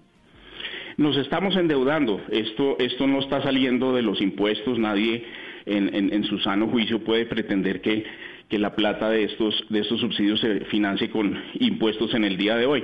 Nos estamos endeudando. Nosotros al comenzar el año teníamos una idea sobre cuánto iba a ser las necesidades de financiamiento. Eh, lo hemos aumentado significativamente y eh, eso es parte de lo que estamos atravesando todos los países del mundo. Nos estamos endeudando eh, en, en magnitudes importantes. Ministro, la idea de la emisión que usted ha escuchado seguramente de algunos colegas suyos, economistas, ¿le suena? Pues ya se está haciendo. a la entrada de la crisis, el Banco de la República tenía a disposición de la economía unas ventanillas eh, para prestarle plata, es decir, eh, ventanillas de liquidez que equivalían a unos 8 billones de pesos. Es decir, el sistema, la economía colombiana tenía acceso a esa emisión por un equivalente a 8 billones de pesos. Hoy en día esas ventanillas ya suman más o menos unos 30 billones de pesos, que es algo así como el 30% de la base monetaria que llaman, es que es el dinero que emite el Banco de la República. Entonces, la, tanto la emisión como la disposición a emitir más está ahí y es algo que viene eh, perfeccionándose durante el, durante el último pero, mes. Pero lo que usted me está diciendo, ministro, es ya emitieron 22 billones de pesos. Eh, tienen las, las, ventanillas disponibles para emitir 22 billones de pesos y eso en, antes de la crisis era una disposición de 8 billones de pesos. Es decir, el banco le ha dicho a la economía, venga, si necesita, eh, estoy dispuesto a emitir 22 billones de pesos. Una cosa es que, oiga, estoy listo para emitir y otra cosa es que lo estén haciendo. Yo no tengo el dato de la, de la, última semana, pero la base monetaria, que es la cantidad de dinero que ellos han emitido, ha crecido significativamente. Usted tiene que recordar que se ha puesto a disposición esos recursos al mismo tiempo que se ha bajado en un punto la tasa de interés a fin de que el acceso a esos nuevos recursos se haga a unos a unos costos menores significativamente. Es, decir, ministro, ¿es posible que el Banco de la República esté emitiendo plata y nosotros no nos hayamos dado cuenta? Totalmente correcto. Es decir, mientras hay filósofos que están eh, proponiendo esa emisión, el banco lleva un mes eh, justamente haciendo eso. ¿Y esa plata, algo de esa plata de la emisión ha sido para prestarle al gobierno? Pues no, señor, eh, directamente no, pero desde luego el banco, una de las maneras en que emite dinero es comprando en el mercado eh, títulos de deuda pública. Nosotros le acabamos de hacer una operación, no, de deuda pública, pero sí de, de, dólares, en los cuales el banco nos va a entregar unos recursos, nosotros le vamos a dar unos dólares y ese, ese, ese dinero es parte de lo que vamos a utilizar para financiar, eh, digamos, la emergencia en la que estamos. Sí, ministro. Ahora, una emisión tiene que ir acompañada en simultánea de la reforma tributaria contingente para poder pagar esa deuda, porque la el punto de fondo es que imprimir billetes equivale a pedir prestado y por eso se necesita dejar muy en claro quién va a pagar los platos rotos de esa impresión. ¿Quién sería ministro y para cuándo entonces ir la reforma tributaria? Primero, eso es un debate que se tiene que dar en el Congreso, eso no es una decisión del gobierno. El gobierno hará las propuestas y, las discutirá con el Congreso, pero el Congreso es el que aprueba eso, eh, la composición de quién es el que paga, como usted dice, los platos rotos. Eso eh, es algo que, cuyo debate empezará en, su momento. Y su momento es una vez superemos esta situación. Ministro, cada vez que usted sale a hablar de reforma tributaria, sale al día siguiente el presidente de la República a decir que no están pensando en reforma tributaria. ¿Por qué ese libreto?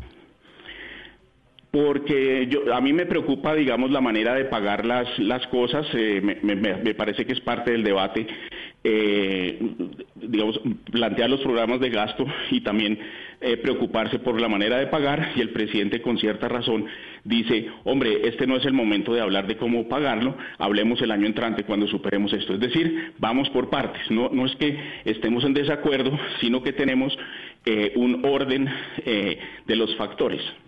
Pero ¿quién tiene la razón? ¿Usted que dice que sí o él que dice que no?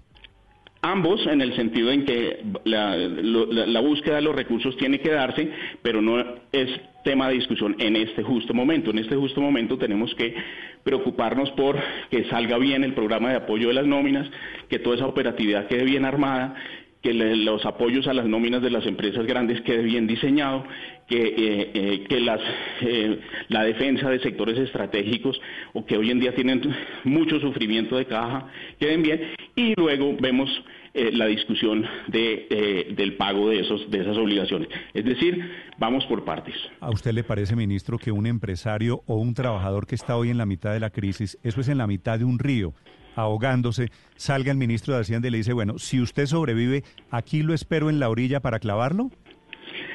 Pues digamos que no es bonito, no es poético, pero es la realidad. Es decir, las cosas hay que pagarlas. Yo no estoy diciendo que va a ser mañana. Yo lo que estoy diciendo es salgamos del río y luego vemos cómo los pagamos. Lo que quiero que quede claro es que esto hay que pagarlo. Lo que quiero que quede claro es que después empeora la situación. Ministro, le hago una pregunta final sobre una idea que se está moviendo en el Senado, que es la propuesta de pagarle un salario mínimo a 13 millones de hogares. La idea de algunos congresistas, y esto es casi la mitad del Senado, es reemplazar los actuales subsidios con pagarle una suma eh, de un, básicamente un salario mínimo a 13 millones de hogares. ¿Esta idea le gusta a usted, ministro?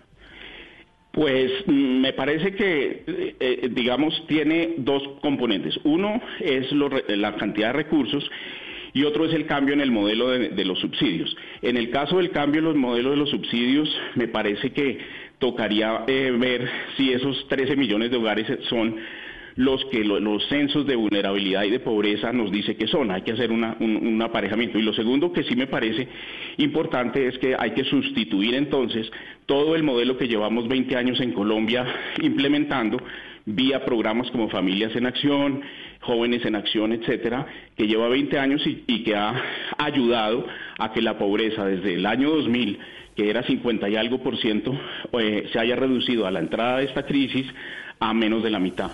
Es decir, ha sido un programa exitoso y tocaría ver qué, qué problema estamos solucionando. Ministro, ¿han contemplado o ha contemplado usted la posibilidad de la reducción de salarios del, de todo el sector público, sobre todo en altos cargos o cargos medios? No, no, no, no hemos contemplado eso. Lo que sí hemos contemplado es que, eh, digamos, las personas de, de, altos ingresos en el, en el Estado contribuyamos a el pago de los subsidios para la población más vulnerable, es decir, los altos eh, las personas que tenemos las dos características más apetecibles posibles, que es altos ingresos, más de 10 millones de pesos al mes, y la estabilidad que, que da los contratos con el Estado. Tenemos esas dos características, pues contribuyamos con un porcentaje relativamente importante de nuestros ingresos por tres meses a ayudar a financiar estos programas para la población vulnerable y pobre. Ministro, una última eh, pregunta. Esto nos tomó por sorpresa. Dice usted que después, cuando superemos esto, se hablará de una eventual reforma tributaria, en fin. Pero sí se tenía en mente el tema de la reforma laboral y, y de la reforma pensional. ¿Eso sigue adelante o muchas de estas cosas se van a meter dentro de los decretos de emergencia? No, no, no, en- por emergencia no se pueden hacer ese tipo de reformas. Eh, la Constitución es clara en que eh, las emergencias son para manejar coyunturas, no para transformar, digamos, parámetros de largo plazo de la economía. Eh, la discusión sobre protección a la vejez, yo estoy muy entusiasmado. Yo creo que en la segunda parte del año lo haremos. Lo mismo llevaremos al Congreso una propuesta sobre desarrollo sostenible y llevaremos al Congreso una propuesta sobre reforma del mercado de capitales. Esa es la agenda que yo tengo en la cabeza. Eh, me entusiasmaría mucho que pudiéramos hacerlo. Ya no fue en este, en esta, en este periodo que termina en junio 20. eh, ya será a partir de la próxima legislatura, el 20 de julio, eh, llevarlos. Ministro, déjeme hacerle una pregunta indiscreta. ¿Usted está haciendo ejercicio? ¿Está caminando en este momento que lo siento ahogado? Sí, eh, toca todas las mañanas, sí, señor. ¿Y está que trotando mientras me da la No, no, entrevista? no. No, no, no. Caminando no mm, solamente. Es que lo siento ahogado. Bueno, eso es, es la edad. Ahogamos, ahogados estamos nosotros aquí escuchándolo, ministro. No, no, no. Estamos saliendo adelante, remando todos para el mismo lado. Bueno. Oiga, oiga, el ministro, ministro- una, el ministro de Hacienda. una pregunta final eh, Felipe, a ver, respetuosa, la Néstor, última para porque el uno ministro pues, que, está, que está trotando. que está caminando, pero pero Sí. al ministro que, que pues, debe estar más ocupado de lo que normalmente está con toda esta cosa. ¿Cómo le fue ayer del Día de la Madre? ¿Vio a su mamá? Sí, señor, sí, señor. Eh, muy bien, me fue muy bien. Ahí, mm, excelente, mm, muy agradable, muy bien. Ministro, ¿qué le dice, Ah, bueno, ¿qué le dice sacó su, tiempo. su mamá sobre, sobre su trabajo? Eh, no, ella, ella opina de todos los temas, entonces depende del tema, ¿no? Ella eh, tiene sus opiniones fuertes sobre prácticamente todo en este país. Sí. Y le dice a Alberto, ¿estás loco? Ma- con fre- alguna frecuencia, sí, señor. Bueno, gracias, ministro, por acompañarnos. No, a ustedes, a ustedes, Un, muy saludo muy, amables. muy amable. Es el ministro de Hacienda, Alberto Carrasquilla. 8 de la mañana, 21 minutos. Noticias, Paola, que nos da el ministro de Hacienda. Primero, están pensando, para ir por partes, como le pregunté, están pensando en Avianca, en un préstamo para Avianca y para empresas del sector aeronáutico, ¿cierto? Exacto, ya, no des- entrar, no entrar, no entrar como accionistas de las empresas. Dice él que el ingreso de Avianca al Chapter 11, a la ley de quiebras en el estado de Nueva York, que eso facilita la decisión que debe tomar el gobierno porque saca a los accionistas de la ecuación. En segundo lugar, Es- están Descartado pensando... entonces que entre como accionista, Sí, número no- uno. Digamos que yo- es noticia importante. Sí. Yo no lo vi con ganas, no va a ser el Estado Néstor, colombiano, no creo. Entre otras, entre otras porque para la gente sería como, porque digamos dentro de los decretos de emergencias quedó la posibilidad de salir de participaciones accionarias de Ecopetrol e ISA, eh, que son empresas muy fuertes, muy potentes, vender un pedazo para meterse en otro negocio Mm. y en el capital de, de Avianca, quedaría como esa sensación eventualmente. Bueno, esa es una noticia, la de Avianca.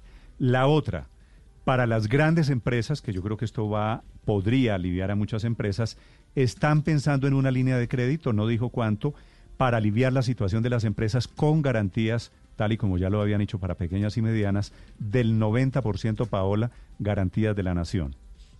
Bueno, es que yo creo que a las grandes empresas ya les están prestando los bancos per se, porque son grandes, porque han sido clientes de los bancos muchos años y yo creo que las grandes empresas no tienen, van a tener mucho problema. Obviamente ayuda en la medida en que la nación también les dé garantías, pero ese no ha sido la preocupación. Digamos, la gran preocupación sigue estando, Néstor, en las micros, pequeñas y medianas empresas. Que esas, bueno, esas ya tienen el, la garantía del 90% de la nación, ¿no? Que no es suficiente, que es lo que dicen exactamente los bancos, no es suficiente. ¿Y qué esperan? ¿Una, una garantía del 100%? Una garantía del 100, como en muchos países, exactamente, como en muchos países del mundo en donde literalmente la garantía es del 100 y los rescates son del 100 y por eso también en parte, digamos, eh, lo que se ha dicho es que Colombia sigue invirtiendo o gastando muy poco en esta pandemia como porcentaje del PIB, ¿no? Estamos llegando a niveles del 3%, mientras que Chile está en el 7, Brasil en el 10, Perú en el 12%. Entonces, aún hay voces y, hay un, que dicen que el gobierno está gastando muy poco no lo vi, no lo vi muy emocionado con la idea de, los congresistas de diferentes partidos que están pidiendo o que están proponiendo el subsidio para 13 millones de hogares. Néstor. La idea, la idea de ellos es reemplazar mm. un asistencialismo por uno más fuerte durante mm. tres meses, girarle a todos los hogares en Colombia. Son 13 Una especie ya de subsidio de desempleo, claro. Eh, más fuerte que el que tienen, digamos, actualmente a través de las cajas de compensación, que también se está, digamos, usando en muchísimos países del mundo. Acuérdense que hablábamos el otro día que a cada norteamericano le llegó un chequecito eh, eh, a cada uno a su casa como subsidio del desempleo, más mm. lo que reciben normalmente, creo que es por seis o por nueve meses. Sigue siendo, Esas son muchas ayudas por muchos lados en otras partes. Sigue siendo muy ortodoxo el ministro Carrasquilla ante una situación que es absolutamente sui generis. Y, eso lo, lo, han cuestionado muchos economistas del mundo. Obviamente, pues él es el que sabe, conoce, maneja las finanzas, es un hombre absolutamente brillante, pero no pareciera que el gobierno esté pensando en ninguna otra medida que se salga de, de los lineamientos que han manejado la economía del país en los últimos tiempos. Eh, eso puede salir bien, pero también puede resultar preocupante porque puede que esto sea insuficiente, sobre todo con las pequeñas y medianas empresas. Eso, eso, no va a salir bien, eh, Ricardo. Eso va a salir mal y muy mal. El gobierno, el, bueno, el ministro lo acaba de decir, el principal objetivo es proteger el empleo. Entonces ahí tenemos un indicador en el que podemos ir mirando cómo nos está yendo, si nos está yendo bien o mal con las fórmulas oficiales. Eh, y pues bueno, el primer indicador que se tuvo solo dos semanas después de los primeros indicios de una cuarentena eh, decía que nos iba muy mal. Yo no sé cuándo saca el DANE el dato del desempleo de abril, ya estamos a 11 de mayo, yo me imagino que debe ser por a finales de final de esta semana. A final de mes, bueno, o sea, a final de la a final de la siguiente semana del, no, del 22, por allá aproximadamente. a final por eso, pero digo, por ahí aproximadamente 24 o 25 de, de, mayo, podemos ir sabiendo cómo nos va. Y ahí es donde vamos a saber qué tan brillante es el ministro y qué tan oportuno han sido las, han sido las decisiones eh, del gobierno. Y, que, y digamos, si todo esto que ha diseñado con unas eh, líneas de crédito muy tradicionales, con unas garantías y tal, y un subsidio a la nómina como el que se publicó el viernes pasado, que la mayoría de los empresarios consideran eh, pues insuficiente para las empresas en las que ya se pierden los empleos, porque es que claro, hay unas empresas que están sobreaguando porque venden a medias, porque en fin, un poco como las que em, las que eh, las que representaban los entrevistados de esta mañana, que eran empresas que tenían o caja suficiente o un poco de o un poco de mercado que al cual se estaban pudiendo adecuar, pero es que hay un montón restaurantes bares, hoteles, etcétera, esa larga lista que están cerradas hace dos meses y que les dicen que van a seguir, seguir cerrados seis meses, a los cuales 30, 350 mil pesos por cada empleo no les sirve de nada. Esos empleos ya se perdieron. Ese propósito de proteger el empleo ahí ya está perdido. Y, sobre ese tema yo creo que hay también una gran noticia de lo que dice el ministro de Hacienda. Es un tema por dos semanas, pero esto puede caer, quién sabe cómo caiga eh, este tema dentro de los gremios que tenían en la mente las empresas, las pequeñas y medianas empresas que ese subsidio les iba a llegar para pagar la nómina del 15 de mayo, según lo anunció el propio presidente Iván Duque, dijo que esperaban para, finales de mes, para finales de mes de, mayo eh, van a recibir ese, ese subsidio a la nómina. Eh, además, Néstor, sigue adelante la reforma pensional. En medio del coronavirus no cambian los planes eh, del gobierno. Y bueno, ya el Banco de la República ha estado haciendo emisiones para inyectarle liquidez a, la economía, emisiones de, dinero. Así es, dijo el ministro de Emisiones, dijo que los subsidios a la nómina estarán a finales de este mes de mayo y que la reforma pensional sigue adelante. ¿Es cierto, Aurelio, señor? Sí, Néstor, pero habilidoso cuando le preguntó usted sobre la emisión, porque se nos salió por la ventana del lado y entonces habló de la liquidez que el banco le entrega, que el Banco República le entrega a los bancos, eh, a, los eh, colocadores de crédito, ¿no? Eh, porque lo que se le estaba preguntando era si el Banco de la República le iba a hacer un préstamo vía emisión al gobierno y quedó claro que no que no es. Que no, que es que el banco le está comprando unos dólares. Eso no es una emisión. Claro, usted aumenta la masa monetaria y la cantidad de dinero disponible. Que aumenta la emisión de 8 a 30 billones, sí, Pero, pero es la emisión monetaria, Néstor. Es muy importante diferenciar. Una cosa es que el Banco República aumente los medios de pago, que es lo, a lo que él se refirió. Y otra cosa es que el Banco de la República emita dinero para prestarle al gobierno para atender la crisis, que es a lo que el doctor Carrasquilla se ha negado y ha renunciado totalmente a eso. De todas es la realidad. De todas formas, triplica, pasa de 8 a 22, bueno, casi triplica de 8 a 22 la capacidad de emisión del Banco de la República. Por otro lado, no es, no es poco, ¿no? Daniel. Néstor, por el contrario, yo creo que lo que ha hecho el gobierno ha sido ser cauteloso y solo hacer anuncios una vez tiene la disponibilidad presupuestal para hacerlos. Mucho se criticó al gobierno por no hacer un anuncio del subsidio a la nómina de las empresas eh, y simplemente lo que estaba haciendo el gobierno era conseguir los recursos, asegurarse de que había sostenibilidad fiscal para entregar esos recursos y cuando los tuvo los entregó. Y muchos empresarios, muchas agremiaciones anda, han, han estado muy agradecidos de este subsidio a la nómina. No sé de dónde saca, creo que Aurelio, que eso no era suficiente cuando muchas, muchos gremios están diciendo que agradecen ese, ese apoyo que va a dar el gobierno al, pues, de subsidios a la nómina. Y lo mismo está haciendo el gobierno con, otro, con otros anuncios económicos, ser cauteloso, ser responsable fiscalmente. Y una vez tiene la disponibilidad presupuestal o la conversación con el Banco de la República, hace el anuncio. Antes es populismo y es irresponsable de alguna manera hacer anuncios que no son fiscalmente sostenibles. Es que la la cuenta es muy fácil, las nóminas valen 24 billones y el gobierno entrega 6. esa es la cuenta, no les alcanza ni para uno de los tres meses. Esa es la cuenta, por eso es insuficiente. Es que cuando usted va a comprar un pantalón talla 24, le dan uno talla 6. Bueno, le pueden dar uno talla 12 y usted ahí alarga un poquito, pero es que le dieron uno talla 6 al pantalón 24 y no le sirve, es insuficiente. Pero cuando usted es el responsable de la cartera de Hacienda, tiene que tener, tiene que tener la disponibilidad de los recursos para, para ofrecer esos, esos subsidios. Es que esa, es la, esa es la, discusión, esa es la discusión, de, Daniel, esa es la discusión. Si el gobierno mantiene la ortodoxia monetaria y la política económica ortodoxa o se la juega por irrigarle dineros a la economía y después recoge. Mire, yo no estoy diciendo ninguna locura. No, ortodoxia monetaria sería decir que no van a hacer emisión para, para, para, ayudar a sortear esta crisis. No lo están haciendo. están siendo creativos y están, y están permitiendo la emisión de más dinero. Esto se lo he oído a Cárdenas, se lo he oído a Echeverry, se lo he oído a Campo, se lo he oído a todo el mundo. El único que no acepta es Carrasquilla. Una pequeña nota, Néstor, sobre el tema del préstamo a Bianca. ¿Con qué va a garantizar Avianca el préstamo? Si, como bien lo dijo el doctor Carrasquilla, Avianca no tiene aviones, sino contratos de leasing, a los cuales metió en el capítulo 11 de la ley de quiebras de los Estados Unidos. Es decir, Colombia le va a prestar a Avianca, y Avianca con qué le va a responder? Si no tiene propiedades en Colombia prácticamente. Lo que tiene son activos muy bajos. Entonces, eh, aquí, aquí somos laxos con unos y cicateros con otros. O sea, a unos les abrimos la puerta sin tener garantías y a los otros les michiqueteamos la, un pedacito de nómina. Entre otras cosas, entre otras cosas, las decisiones por Avianca ahora pasarán por el por el juez de Nueva York, en cuyas manos quedan las decisiones, inclusive las de carácter financiero. Son las 8 de la mañana, 31 minutos. Los acompañamos desde Blue Radio. Temperatura en Bogotá, 13 grados centígrados. María Consuelo, ¿qué me iba a decir? No, que a mí me, me llama la atención que el ministro sí es genio y figura hasta la sepultura. Él, a pesar de que usted lo pone entre los palos cuando le pregunta quién tiene razón, si el presidente usted o usted cuando mm. le dice que, que, no es el momento de hablar, él dice, no, ambos.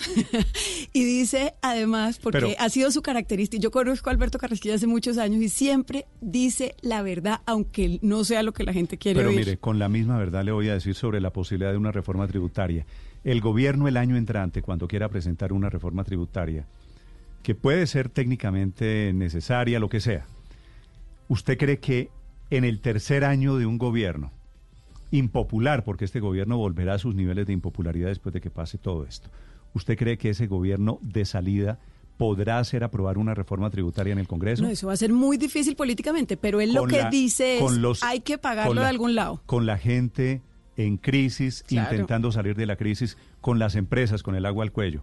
¿Usted cree que hay posibilidades de que a las empresas les digan, les vamos a cobrar más impuestos?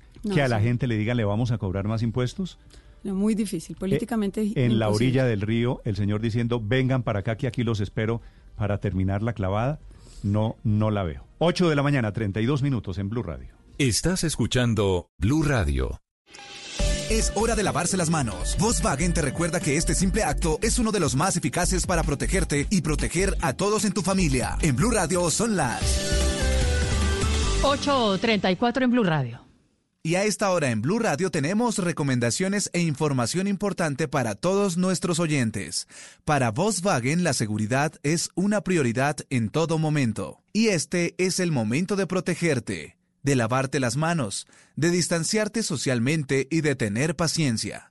Pero también es la hora de aprovechar el tiempo en familia, de reconectarte y de disfrutar la compañía de los que más quieres. Es un mensaje de Volkswagen. Seguimos con más aquí en Blue Radio.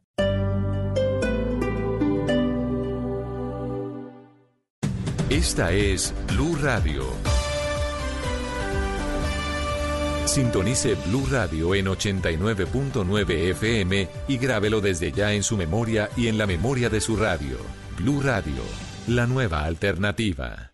En mayo, encuentra las camionetas Citroën desde 73 millones 990 mil pesos con matrícula gratis, financiación del 100% y comienza a pagarlas en 2021, porque es el momento de ofrecerle a tu familia la camioneta segura y confortable que sueñas. No lo pienses más. Ingresa ya a citroen.com.co y descubre la camioneta Citroën ideal para ti. Respalda y garantiza Derco. Aplican términos y condiciones.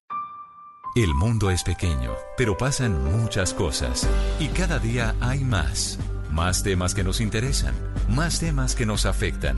Enterarse de todo es cada día más difícil. Se necesita una nueva alternativa, una muy grande.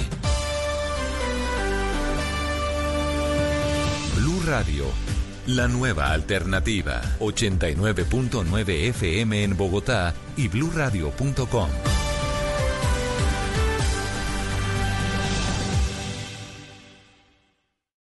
Con Todo, envía o recibe tus giros a domicilio en Bogotá y Suacha. Sí, a domicilio sin salir de casa. Llama ya al 378-8880, opción 4. 378-8880, opción 4. Consulta términos y condiciones en pagatodo.com.co. Aliado su red vigilado y controlado Mintic. En Ortopédicos Futuro te ofrecemos productos de droguería, cuidado personal, cuidado de varices, equipos de diagnóstico y movilidad, nutrición deportiva, ortopedia y fisioterapia. Ingresa a ortopédicosfuturo.com y encuentra tu tienda más cercana. Hoy tu hogar es el espacio que realmente importa, el que te protege y te lleva a descubrir su magia en cada rincón. No hay nada como vivir en casa. Encuentra la tuya en nuestros proyectos de Cota, Chía o Huasca desde 879 millones. Sepárala sin importar dónde estés con nuestro canal Casa desde Casa. Conoce más en amarillo.com.co. Amarillo. Creamos espacios al iniciar la tarde. Bienvenidos a Meridiano Blue. A la hora indicada. Toda la gente está empezando a especular. Es bueno tomarse un respiro y prepararse para el resto del día. Cambia la historia del fútbol mundial recién. Con temas interesantes, con historias, con música, con todo para comenzar la tarde con un nuevo aire. Meridiano Blue. Ahora de lunes a viernes de 1 a 2 de la tarde. Blue Radio y bluradio.com. La nueva alternativa. Y a esta hora tenemos una recomendación importante. Vamos a entregar lo mejor de cada uno. Tu aporte es quedarte en casa. El de domicilios.com es hacer de eso algo más fácil. Ahora puedes pedir dentro de su aplicación frutas y verduras en Surtifruber, productos de la mejor calidad. Entra ya a domicilios.com, selecciona tus productos, pide y ellos te entregan con todos los cuidados necesarios. Vamos a entregar lo mejor de cada uno. Domicilios.com. ¿Qué quieres pedir? Hoy?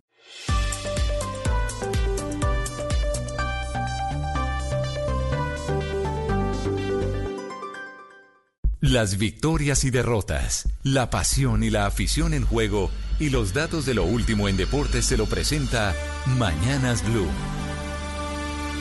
A esta hora lo mejor del deporte en Mañanas Blue. Hoy dio un paso muy importante el plan retorno de la Liga de España con el regreso a prácticas del Real Madrid. Ya lo había hecho el Barcelona el pasado viernes y el Atlético durante el fin de semana. Cero casos para el equipo merengue. James hizo parte de esta primera sesión y de forma individual se ejercitaron los dirigidos por Zidane. 2.500 pruebas, solo cinco positivos. Uno de ellos es Lodi, el lateral izquierdo del Atlético. Hace pocos minutos el Valladolid afirmó que separó a dos jugadores y a un auxiliar por síntomas sospechosos. Para los dirigentes pacientes es bajo el promedio de contagios y siguen firme el inicio para el 12 de junio, según lo dijo Javier Tebas. Aunque Javier Aguirre, técnico del Leganés, dice que a él ya lo citaron para jugar el sábado 20 de junio. Lo cierto es que, como lo confirma Tebas, director de la liga, en una entrevista habrá maratón de fútbol en España. ¿A ver fútbol todos los días cuando vuelva a la liga? Sí. ¿Todos los días? Sí. Esa es la idea. Todos los días tengamos fútbol, sí. Durante 35 días. Pues los que nos tengan para terminar, sí. Todos los días, sí. Todos los días fútbol durante 35 días. Piqué apoya el regreso de la liga, sabe que se debe tomar la iniciativa por el bien de las economías de los clubes. Y yo entiendo pues eh, el interés de la liga en, terminar esto porque, porque hay mucho dinero en juego. A partir de ahí, pues jugar sin público no es lo que nos gusta y creo que no le gusta a ningún jugador. Pero es lo que es y al final es o esto o quedarse sin acabar la liga y, que creo que también pues eh, sería bastante a pesar de que vamos líderes, pues eh, sería bastante feo. Alemania, pese a dos casos del Dinamo Dresden de segunda división y el aplazamiento de su debut ante el Hannover, sigue adelante. Este fin de semana regresa el fútbol de la Bundesliga. Inglaterra se está tomando el tiempo y hoy tiene reunión. 20 presidentes de clubes eh, de Premier definen fechas y formas de regreso. Por presión de los derechos de televisión deben culminar la liga. Brighton, donde juegan al Sate izquierdo, confirmó tres casos, aunque no se sabe quiénes son los contaminados. Portugal con 10 casos también se prepara. El Porto de los colombianos Uribe y Luis Díaz entrenó en el Dragao, en su estadio. La primera liga debe iniciar a finales de mayo. En Colombia se espera la vuelta de entrenamientos, aunque un hecho puede demorar la reactivación. La Comisión de Mercadeo de la DIMAYOR decidió no ratificar el contrato con la empresa canadiense que manejaría el tema de salud. En Argentina continúa el caso Santiago Villa. Su exnovia Daniela Cortés reaccionó ante los videos que publicó el jugador de Boca mostrando a su expareja agrediéndolo. Cristian Marín nos cuenta en qué va este caso. Tito, buenos días. Daniela Cortés ha contraatacado luego de que el jueves anterior se divulgaran algunos videos como prueba por parte de la defensa de Sebastián Villa. La expareja del delantero fue enfática en afirmar que esos videos no corresponden al último tiempo. Son de discusiones pasadas en las que él me grababa de forma burlesca y humillativa y se los mandaba a sus amigos. Daniela habló sin tapujos y fue más allá, afirmando que los representantes de Sebastián Villa la han buscado a ella y a su familia para poder negociar y así evitar el escándalo. Los representantes llamaban muchas veces a mi hermana, a mis papás diciéndole que no, que tratemos de negociar, que lleguemos a un acuerdo para que yo bajara todo ese tipo de pruebas de las redes, para que supuestamente Sebastián y yo tuviéramos como unas disculpas íntimas, como que bueno, disculpándonos del tema y ya, como si no hubiera pasado nada, que porque Sebastián está afectando su carrera. El próximo jueves, Sebastián Villa tendrá que rendir indagatoria ante la justicia argentina, ya que en las últimas audiencias la defensa ha presentado los descargos. Gracias, Cristian y desde hoy unos 50 ciclistas con licencia pueden empezar sus entrenamientos en rutas colombianas de forma individual, con distancias prudentes entre los pedalistas podrán empezar a preparar el agitado programa que se viene. Rigo, Nairo y Guita, entre muchos, podrán por fin bajarse de los rodillos y salir a sentir el viento en la cara. Y por ahora, esto es lo mejor del deporte en Mañanas Blue. Estás escuchando Blue Radio. ¿Estás bien?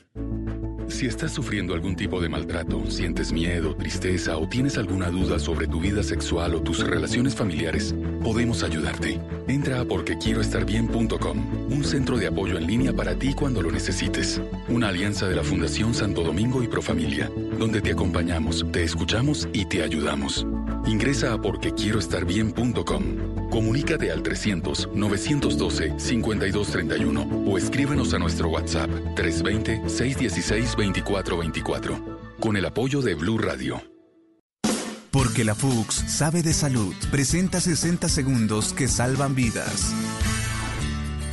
Soy César Enciso, coordinador médico de la Unidad de Cuidados Intensivos del Hospital Infantil Universitario de San José. Afortunadamente, hoy podemos contar que varios pacientes han logrado salir adelante después de la infección por coronavirus. Sin embargo, es importante recordar que las personas que egresan del hospital aún tienen la posibilidad de contagiar a otros. Así, mantener el aislamiento en ellos es supremamente importante para prevenir la adquisición de la infección.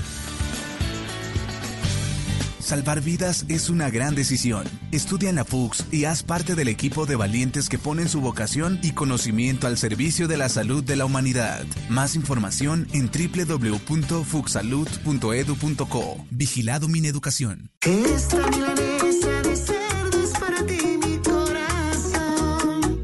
para ti, y para todos Porque si hay algo que reúne a las familias es el delicioso sabor de la carne de cerdo. Come más carne, pero que sea de cerdo, la de todos los días, por Colombia. Esta es Blue Radio, la nueva alternativa.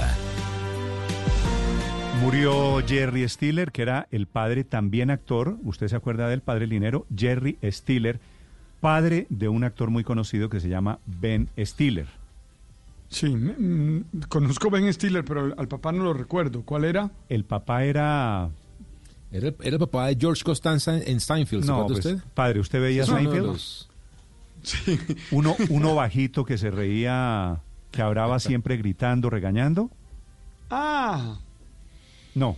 Ah, ya estoy no, mirando no aquí en. Google. Ya, no, estoy mirando en Google. Ya, No, ya lo no, vi no, en. Google, ya No, sí no sé mire- quién es. No mire en Google, no mire en Google. ¿Sabe cuál es? A ver, desde el comienzo hay que contarlo al revés. ¿Sabe quién es Ben Stiller?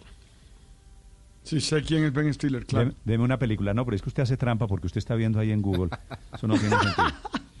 Una- ben una- Stiller es Una noche en el museo. Una noche en el museo, tal vez de las más, de las recientes más conocidas. sí, ¿Cómo se llama la comedia que hizo con Jennifer Aniston? Con la, de- Jennifer la del marido Aniston.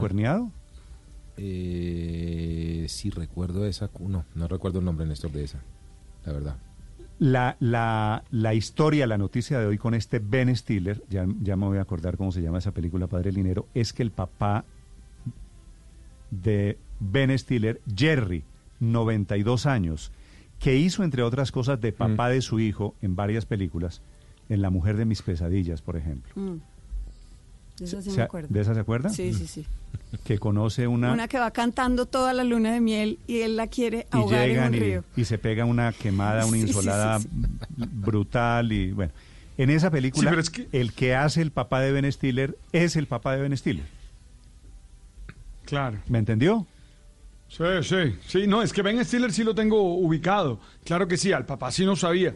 Ahora toca mirar, ya estoy buscando aquí cortos en Google para ver quién era el viejo. Bueno, seguramente, seguramente ese es el ejercicio que hay que hacer.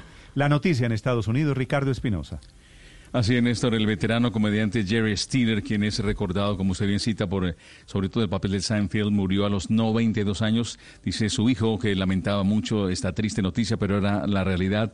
92 años que vivió intensamente, todo al parecer por causas naturales. Se le recuerda por ese clásico de Frank haciendo el papá de George en la serie de Seinfeld y también en varias actuaciones en capítulos de La Ley y el Orden, Law and Order y también en el show de Ed Sullivan. Estuvo más de 30 veces participando, al igual que en una serie que se hizo muy popular aquí en los Estados Unidos que fue El Rey de Queens. Pero no solamente eso, se destacan muchas eh, las virtudes, aparte de ser un hombre que tenía siempre una cara sonriente, un bigote particular, andar medio despeinado, su cara de hombre mayor, siempre como bastante lleno de arrugas, pero eso le daba a, distenderse cuando hablaba de su esposa, con la que estuvo casado 62 años y hizo parte de grandes actuaciones, un show también muy importante aquí en los Estados Unidos. Estuvo en el ejército, fue cuando regresó del ejército siendo natural de Brooklyn después de la Segunda Guerra Mundial, cuando dijo realmente lo mío es esto, porque siempre se distinguía en las filas del ejército de ser un hombre bonachón, alegre, divertido, y esto de la comedia lo fue sacando y lo fue llevando a las tablas y luego se incorporó al teatro y por supuesto llegó a hacer cine y televisión en obras magistrales. Y se recuerda la despedida de soltero, el reportero, la leyenda de Ron Burgundy y Hairspray también en la saga de Saul Landor, que también se hizo clásica al lado de su hijo, que heredó por supuesto toda la virtud de ser un actor cómico, de ser una persona afable, espontánea. Pero hoy hay luta aquí en los Estados Unidos, 92 años. Adiós a uno grande en la comedia y en el cine, Jerry Stidler. Muy bien, gracias Ricardo. Cuando lo vea esta noche en los noticieros de televisión padre, se va a acordar. La película de la que le hablo, la de Ben Stiller, se llama Mi novia Polly. Ok. ¿La ubicó? Sí, señor. ¿La vio? Ya, ya la busqué. No, No, no, no. no, usted, hace- usted, usted es googleador profesional. ¿La vio? No, no la vi, no, la vi. no, no la vi. Seguramente. No, no la vi. Véala, véala, que es una comedia de esas para cuarentena, perfecta. Usted la pone, Listo, la pone, esa la debe conseguir fácil en cualquier plataforma. Arranca los Sí, primeros señor. cinco minutos, es el marido cuerneado. Y entonces regresa, era un vendedor de seguros, sí. regresa y se enamora de una niña Polly, que es Jennifer Aniston. Y esa es la película. Bueno. Dale, listo. Ya anotada aquí para verla en estos días de cuarentena, en los que es- esas comedias caen muy bien. Bueno, muy bien, padre. ¿Cuál es la tarea de hoy, padre Linero? Oiga, Néstor, eh, nosotros tenemos que aprender de los errores. Nosotros nos equivocamos muchos, fallamos mucho y a veces tenemos miedo a equivocarnos, tenemos miedo a fallar y se nos olvida que eso forma parte de la vida. Entonces yo hoy quisiera invitarles a eso, aprender de nuestros errores. La tragedia es cuando cometemos los mismos errores toda la vida, cuando seguimos cometiendo los mismos errores. Y para aprender de los errores es bien importante entender en dónde está la falla, por qué fallé, qué fue lo que no me hizo, eh, que no hice bien. Y cuando uno tiene la causa clara, comienza a trabajar en función de que no vuelva a suceder. Entonces, tarea, aprender de los errores. Muy bien, 8 de la mañana, 48 minutos. Senador Iván Marulanda, del Partido Verde. Buenos días, senador Marulanda. Néstor, buenos días, un gusto. Senador, ¿cuál es la idea que ustedes tienen para hacer frente al impacto de la pandemia? La idea de que haya un subsidio de un salario mínimo para todos los hogares en Colombia, ¿cómo operaría y cómo se financiaría, senador? Sí, Néstor, entre otras cosas, hoy en España anunciaron una medida similar, eh, con base en el salario mínimo también. Eh, el tema es el siguiente. Para poder tener la, la población confinada, pues es necesario resolverle el problema de los ingresos a millones de colombianos que perdieron su capacidad de trabajar. El espacio, el escenario del trabajo de la mitad de los empleados colombianos pues es la calle. Y por supuesto muchas empresas tuvieron que, pues, que cerrar sus- todas las empresas tuvieron que cerrar sus actividades. Entonces, eh, la única manera de que la gente no se salga para la calle desesperada, que es lo que está ocurriendo, pues es resolver el problema de eh, la alimentación, por supuesto, de los servicios públicos, del arriendo. Y esto es lo que lo que lo que plantea esta esta esta fórmula. La, propuesta de los 50 senadores habla de subsidios de un salario mínimo con prestaciones sociales para los que tienen empleos formales, empleos formales y que son de ese nivel de ingresos, por supuesto, Eh, y para los trabajadores independientes y por cuenta propia y que también son formales, que pagan sus impuestos, etcétera. Y un salario mínimo para el resto de la población, que es población vulnerable, población pobre. Los primeros son 3.5 millones de personas que son trabajadores formales. Y lo segundo, 9.5 millones de hogares, o sea, unas 31 mi- millones de 31 millones de personas, el 71% de la población colombiana, un país enormemente pobre. Ahora, ¿cómo se paga esto? Pues se paga de diversas maneras, por supuesto. Eh, hay que hacer un crédito inmediato. Un crédito inmediato, porque esto, esto no da tiempo, no da tiempo de gestionar créditos internacionales, no de Sen- sena- senador. Sí. Senador, le pido el favor. Es que debe estarle usted oprimiendo los botones a su teléfono celular y se está interrumpiendo, Ah, se está interrumpiendo pena, la llamada. Qué pena, qué pena, ya. Eh, entonces, eh, eh, le decía, hay que hacer un desembolso inmediato. Eh, hay que hacer un desembolso inmediato en el presupuesto nacional. Hay unos rubros, porque se fusionarían todos los rubros de, Para allá voy. eh, de familias en acción. de- Senador, la idea, la idea de ustedes sería desmontar esos planes focalizados del gobierno para hacer un subsidio universal para básicamente todos los colombianos. Un subsidio, sí, exactamente. Pero además eso no es suficiente. Entonces habría que, en el mediano plazo, en el mediano plazo, pues buscar deuda, eh, pues buscar crédito externo, refinanciar deuda externa y deuda interna, y por supuesto eh, un impuesto al, patrimonio eh, de las personas que, que, que está en un, en un punto eh, de- de porcentaje y subirlo al Senador, 10 más o menos. ¿Usted cree que tiene, usted cree que tiene sentido si la idea es darle un subsidio a 13 millones de hogares? Básicamente es universalizar el asistencialismo, no focalizarlo. ¿Usted cree que tiene sentido darle un salario mínimo inclusive a familias que no lo necesitan hoy en día? No, es que lo que se trata es de salvarlas, en, primero de salvar las microempresas, las pequeñas empresas, porque si este país Pero, pasa usted- esta pero la propuesta suya no es para... es la época pero de la- la pandemia. Senador, pero supuesto. perdóneme, es que la idea, eh, si le entiendo, el subsidio no es para las empresas, sino para las familias, ¿no? Para, las, para los que no tienen empleos permanentes, para los que no tienen empleos formales, por supuesto. ¿Y de dónde sale la ¿por cifra de 13 millones de familias entonces? No, nueve, son, no, no, son nueve millones de familias, de, de, de familias eh, vulnerables y pobres. Y son tres millones y medio de empleados formales o trabajadores por cuenta propia también formales. Eso es lo que, eso es lo que le da, lo que nos da una población de 34 millones de personas. Ahora, esto es durante el confinamiento, estos son eh, durante tres meses. Ah, ¿Por qué? Porque es que si de lo contrario, aquí se, eh, se dice, están quebrando las empresas. Y entonces, ¿cómo se va a recuperar la economía? Por supuesto. Pero, pero senador, perdóneme, es que yo honestamente no le pido que me, me aclare un poquito porque usted me sigue hablando de empresas, pero los subsidios son a familias. ¿Qué tiene que ver una cosa Sí. con la otra? No, no, son, pero son trabajadores, son- es a la nómina. Los tres y medio millones de personas son personas en nómina. Son personas en nómina. Y, y- Por eso, es pero más, entonces no son para salvar, no son para salvar empresas, son para salvar Claro, economías familiares. No, pero claro, si es que las empresas, el gasto más importante de las microempresas y de las medianas empresas, pues es la nómina. Es la nómina. Y es para pues, descargarle la nómina a ese, a ese espectro de, de- de pequeñas y medianas empresas. Ah, pero entonces no es un subsidio eh, a las familias pobres, sino es un subsidio a las familias o a los empleados que están en nómina. Sí, ya le dije, son formales. Empleados, for- empleos formales son empleados que están en nómina.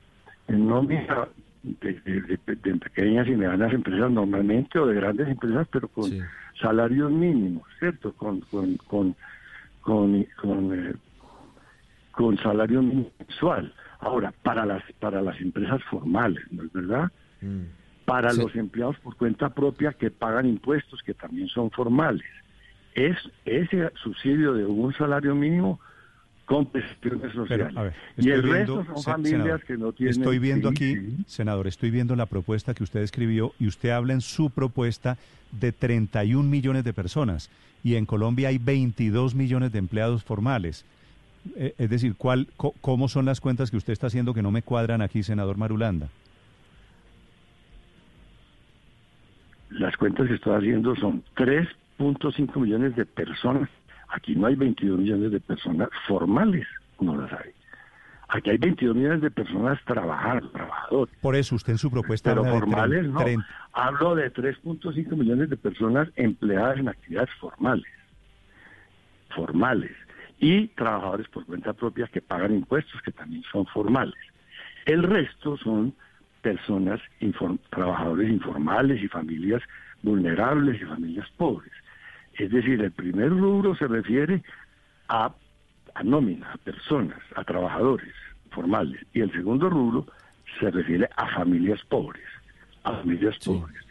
Ahora, el tema es, el tema es, eh, Néstor, que si el país no, de, no, no sale de esta pandemia con una, con una estructura mínima siquiera de empresas funcionando, que puedan empezar a funcionar, que no estén quebradas, el país no se va a poder recuperar y el Producto Interno Bruto no se va a poder recuperar. En la medida en que nosotros podamos recuperar el Producto Interno Bruto, pues disminuye el déficit con relación al Interno Bruto, es decir, aumentan los impuestos. Por cada por cada por cada punto de por cada punto de, de, de crecimiento del Producto Interno Bruto, el Estado recibe aproximadamente 10 billones de pesos de, de Senador. impuestos. ¿Sí? ¿De dónde, nos dice usted que con préstamos van a, van a hacerse estos pagos? ¿De dónde va a salir la plata para pagar esos préstamos? Porque en últimas esto, pues alguien tiene que pagarlo. Y lo segundo es, ¿esta medida sería temporal? Claro que es temporal. ¿Cuánto Es tiempo? Mientras, mientras la pandemia, pues que se, se estima que son tres meses. Ya llevamos que un mes y medio. eh, creo yo, o dos meses. Dos meses, sí, señor, dos meses. Estamos Ahora. completando la semana entrante. Ahora, por supuesto que es temporal. Ahora, ¿cómo se paga, cómo se, cómo se paga el sostenimiento del Estado? Pues con impuestos. ¿Qué impuestos estamos hablando? Estamos hablando de entrada impuesto al patrimonio de personas, eh, eh, eh, también un impuesto a, la- a los altos niveles de renta, aumentar la tarifa. Eh, mire, cuando, cuando los Estados Unidos salió de la Segunda Guerra Mundial, no solamente se endeudó en un 130% del Producto Interno Bruto, sino que instalaron impuestos del 94% sobre la renta, entre el 80 y el 94%, durante 20 años para recuperar la economía. Aquí hay sectores muy solventes de la economía que no están pagando lo que, lo que la sociedad necesita para poder sobrellevar esta situación tan delicada. Sí. Entonces, De todas lo que se maneras- trata es de que todos hagamos un esfuerzo solidario, naturalmente, entre, entre más capital tenga usted y más renta tenga, pues tiene que aportarle más a la sociedad. Y entonces se trata de, un- de, de entrada de un impuesto al, al patrimonio, aumentar el impuesto al patrimonio de personas, el impuesto a, la- a las altas rentas, y después una reforma eh, tributaria estructural que, que, que, que desmonte un montón de beneficios que no se necesitan. Habría que suspender, por ejemplo, la ley de crecimiento que se aprobó, la ley tributaria que se aprobó el año pasado, que está regalando aproximadamente 10 billones de pesos en beneficios que no se necesitan. Que no se Y que de momento no es factible desmontarla, desmontarla, según nos decía la semana pasada en estos micrófonos el director de la DIAN.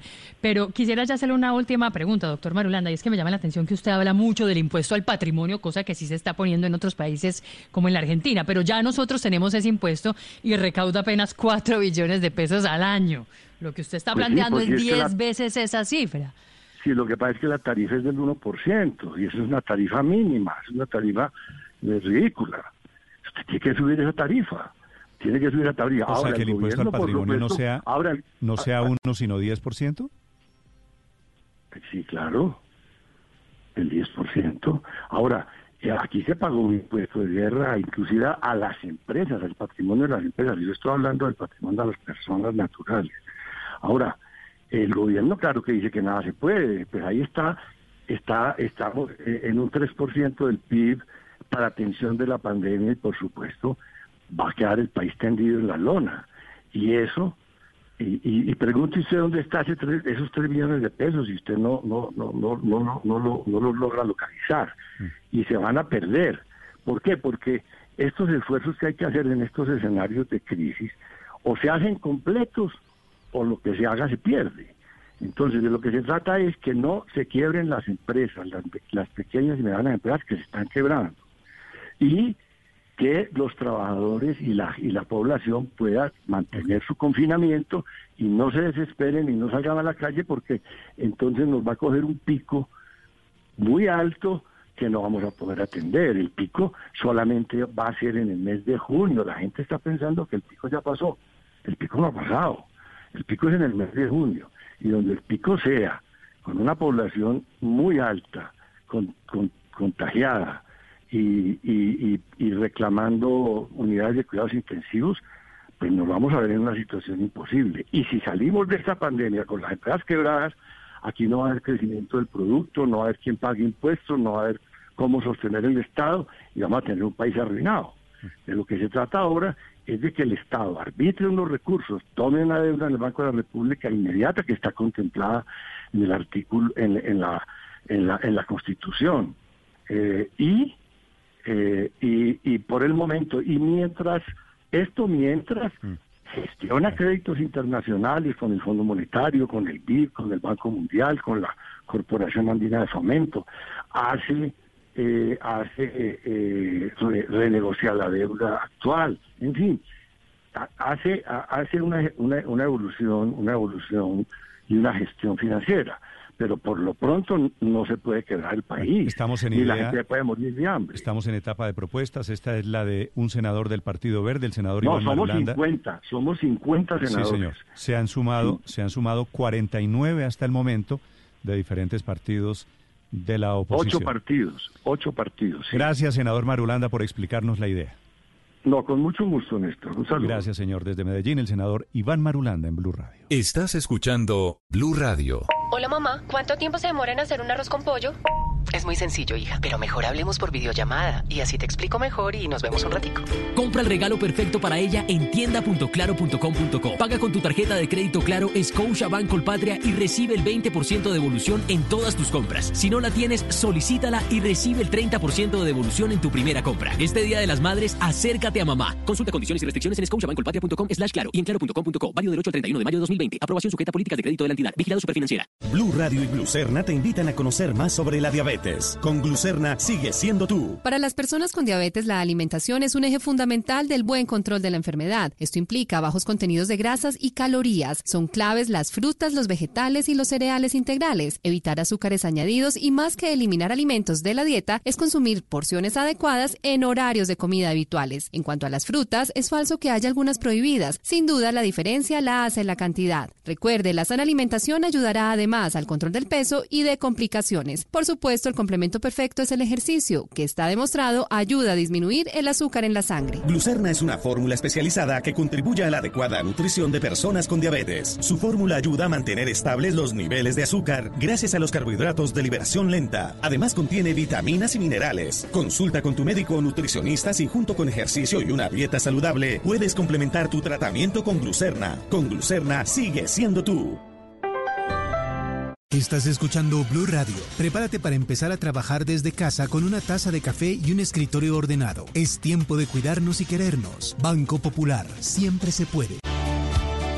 Por cada abrazo y beso de una mamá, por cada consejo, regaño y palabra de aliento que le da a sus hijos, nace un colombiano listo para salir al mundo a brillar y cumplir sus metas. Porque cuando alguien cree en ti, todo lo que te propones es posible. Ven al Banco Popular. Hoy se puede. Siempre se puede.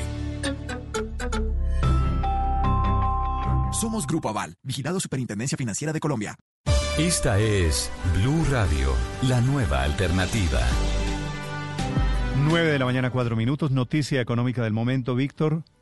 Néstor, eh, dice eh, la Bolsa de Valores de Colombia que tras acogerse a la ley de bancarrota en Estados Unidos, la acción de Avianca se podrá seguir negociando de manera normal y corriente en la Bolsa de Valores de nuestro país, es decir, que no será suspendida su negociación. Eso sí, por la complicada situación de la compañía, pues no se podrán hacer otro tipo de operaciones más especializadas con estas acciones como repos o transferencias de valores, etcétera. Pero el que quiera vender y comprar acciones de la aerolínea lo podrá seguir haciendo en Colombia en las condiciones normales, aunque ya abrió operación en la bolsa, todavía la acción de Avianca no eh, ha marcado precio, no ha sido transada, se mantiene en 450 pesos por acción. El petróleo de referencia Brent cae muy poco a esta hora, 0,36%, se ubica a 30,86 dólares por barril, sigue en punto de equilibrio para Ecopetrol, recordemos por debajo de 30 dólares genera pérdidas para la compañía, por encima de 30 dólares produce ganancias. Hoy Ecopetrol revelará resultados financieros después del cierre de mercado, es decir, en la tarde. El dólar sube 28 pesos en los primeros minutos de negociación, se negocia en promedio en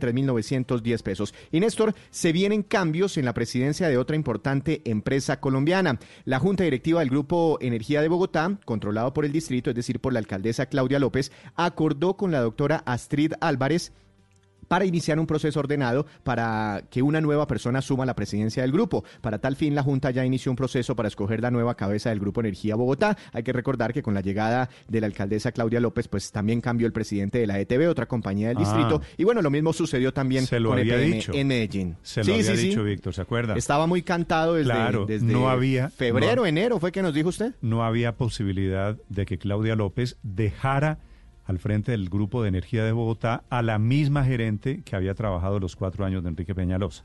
Obviamente ese es un cargo de confianza y obviamente así haya periodo, porque el periodo de la doctora Álvarez creo que está lejos de terminar. Eso se lo habían renovado Claro, para de dos hecho, años su- más, ¿no? Sí, su periodo había sido renovado justo antes de ser posesionada la, la alcaldesa Claudia López. Dicen que eso generó una molestia eh, en, en la mandataria de la capital de la República porque no contaron con su opinión. Eh, creo que ya había sido elegida en ese momento, pero pues no se había posesionado.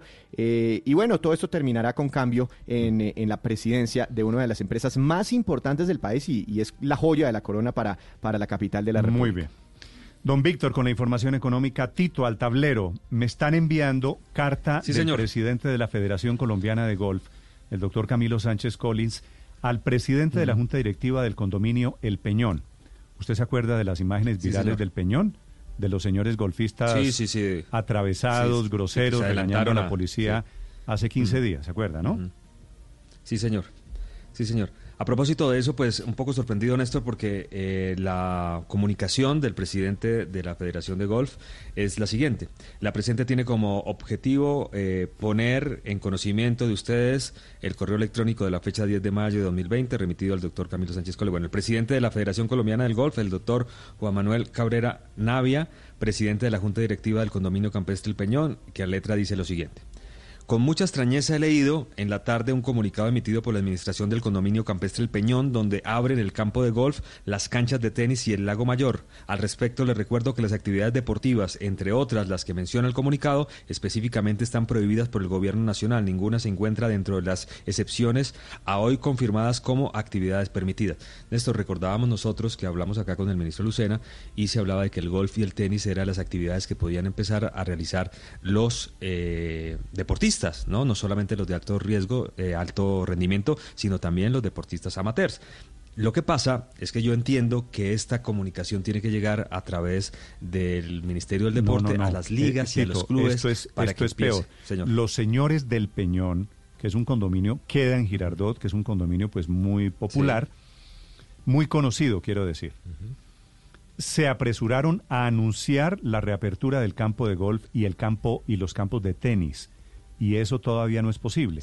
Entonces se molesta la Federación de Golf y le dice, un momentico, eso que usted está haciendo nos hace quedar mal y es ilegal.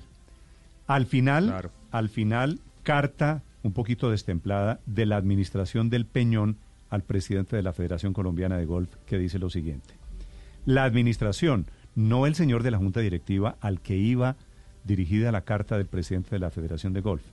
Dice, en este sentido, la Administración se permite ratificar que la medida restrictiva vigente en la copropiedad para el uso del campo de golf se mantiene hasta tanto no se tenga la aceptación de los entes gubernamentales y o locales que así lo asientan. En igual sentido, comunicamos que las canchas de tenis y el lago mayor no serán reabiertos hasta tanto se tenga la aceptación del Ministerio de Deporte u otra manifestación por parte del Gobierno Nacional al respecto. Es decir, los señores del Peñón Tito se apresuraron. Se apresuraron, claro, claro. Néstor, tenían que esperar el comunicado y la fecha en la que se va. Esto no es de un día para otro, esto necesita protocolos, procesos, y no era de un momento a otro, vamos todos a jugar. Y con el precedente que hubo en esta cancha que usted recordaba ahorita, pues se complica más la situación. Por eso, al lugar la carta del presidente de la Federación Colombiana de Golf. Tranquilos, tenemos que hacer esto bien, o si no, se nos cae todo. Si, no, si nosotros no hacemos esto bien, nosotros los ciudadanos, Néstor, hablo de los ciudadanos, Mm. se nos cae, ¿no? no vamos a poder regresar. Usted sabe las consecuencias de ese video que se volvió viral de los señores jugando golf cuando no tocaban. Claro. En esto va. Esta es consecuencia del mismo video. Son las 9 de la mañana, 10 minutos. George Díaz es un médico venezolano, el primero que trató un paciente de COVID-19 en Estados Unidos. Se encuentra en Seattle, en el estado de Washington. Doctor Díaz, bienvenido a Blue Radio en Colombia. Muy buenos días. Ah, muchas gracias, es un placer estar con ustedes. ¿Cómo está Seattle esta mañana, doctor Díaz? Bueno, eh, se ha mejorado eh, la situación aquí en Seattle sobre los últimos varias semanas por el por razón de la cuarentena. Ah, la gente en esta área ha obedecido la cuarentena y lo que hemos visto aquí es de que el número de pacientes eh, internados a hospital se ha bajado y también el número de muertos se ha bajado también. Eh, el gobernador aquí ha empezado a abrir la econom- economía, pero lentamente, y creo que eso es apropiado por, porque esperamos que quizás haya un segundo brote cuando empezamos a, Sí. a levantar la cuarentena. Doctor Díaz, usted va a pasar a la historia como el primer médico que atendió un paciente de COVID-19 en Estados Unidos. Desde ese momento, han pasado ya dos meses. ¿Qué ha sucedido hoy para ustedes, para los médicos que están atendiendo casos de COVID? Bueno, ah, eh, hemos tenido bastantes pacientes en nuestra área con COVID y hemos aprendido a manejar a esos pacientes y especialmente hemos empezado a usar un medicamento, un antiviral experimental que se llama Remdesivir ah, y tenemos bastante experiencia con este medicamento. Eh, hace más de una semana la FDA de Estados Unidos ha, aprobado este medicamento para uso en caso de emergencia. Ah, nosotros hemos encontrado que en pacientes que tienen neumonía ah, y donde se le baja el, el, nivel de oxígeno en la sangre, los pacientes tienen un resultado bueno con este antiviral. Uh, ellos pueden volver a casa más rápido, uh, se recuperan más rápido. También en el sistema de hospitales hemos visto que, que la mortalidad, el número de pacientes que mueren también se baja con uso de este medicamento. Y uh, por esa razón el gobierno de Estados Unidos ha empezado a distribuir este antiviral a hospitales eh, en Estados Unidos. Sí. Doctor Díaz, ese remdesivir eh, un día hay un informe que dice que sí sirve y al día siguiente hay un informe de científicos que dice que no sirve. En su opinión, con su experiencia, ¿el remdesivir sí sirve como tratamiento para el coronavirus? Yo creo que sí. Eh, el primer estudio que salió sobre este medicamento fue en China. Y en ese estudio eh, estaban supuestos a tener más de 400 pacientes para poder detectar si había una mejoranza a través de la mortalidad a pacientes. Pero no se podía encontrar los pacientes suficientes en esa área porque el gobierno de China había cerrado tanto la comunidad que muy pocos pacientes podían entrar al hospital y cuando entraban eh, eh, esos pacientes llegaban con la síndrome muy avanzada y por eso cerraron ese estudio temprano y, no podían detectar el beneficio que hemos detectado en Estados Unidos. Hemos tenido eh, ya... Sí. No, siga, siga, por favor, termine.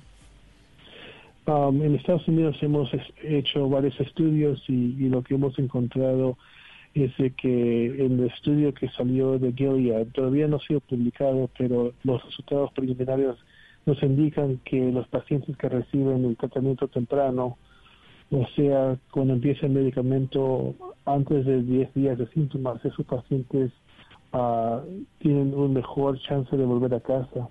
Uh, y en el estudio de, del NIH en Atlanta, esos pacientes que recibieron el medicamento se recuperaron más rápido por, tres, por cuatro días.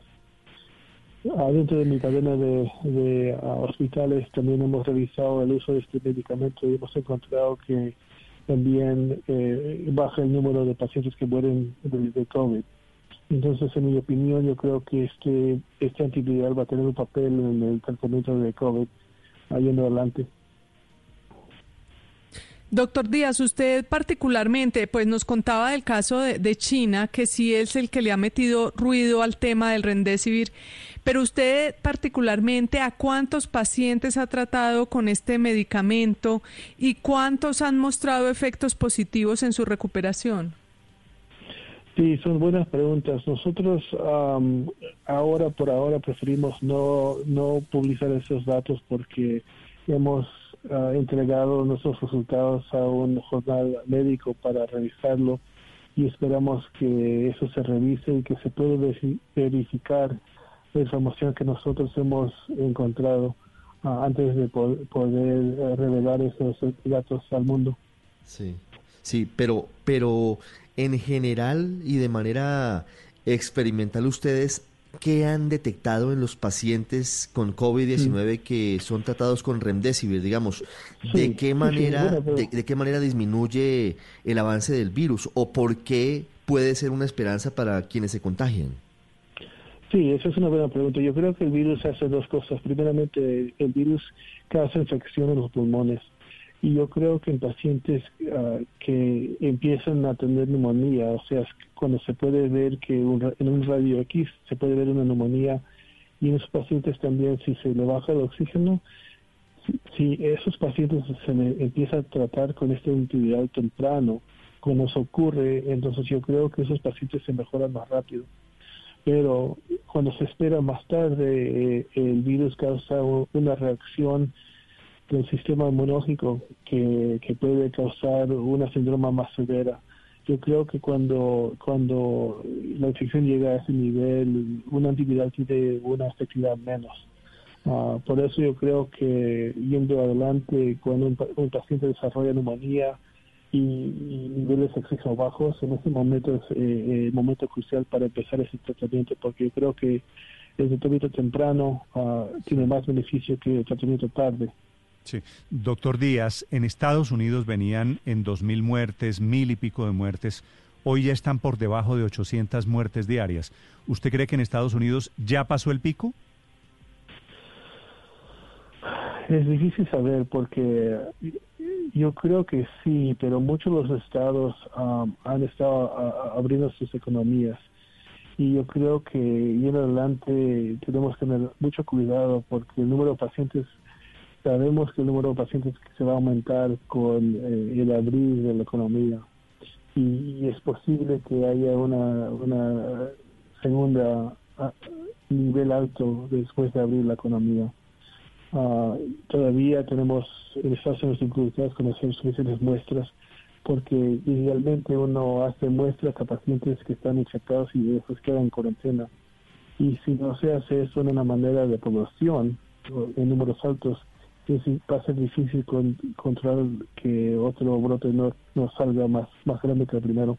Sí, sí, que ese es el temor en todos los países. Doctor Díaz, ¿cuál fue la fecha en que usted trató el primer paciente de coronavirus en Estados Unidos?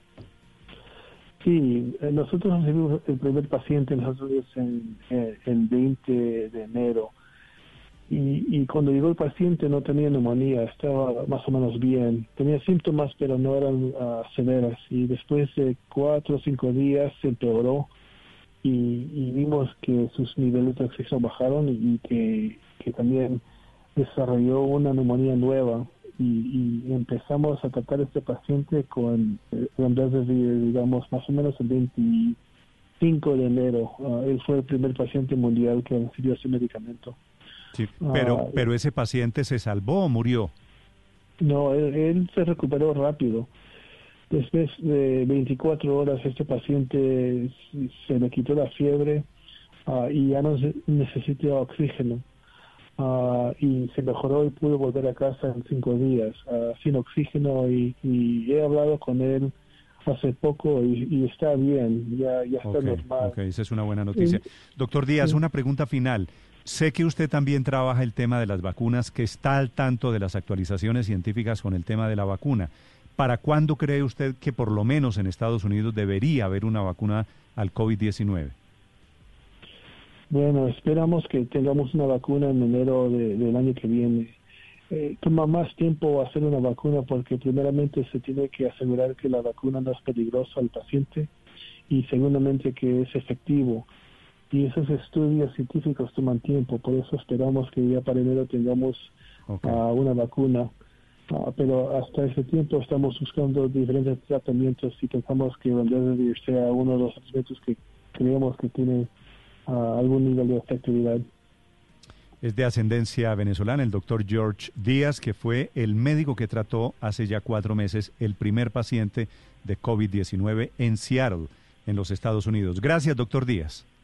Muchas gracias. Luego.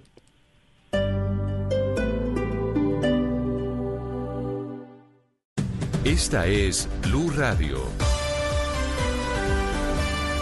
Sintonice Blue Radio en 89.9 FM y grábelo desde ya en su memoria y en la memoria de su radio.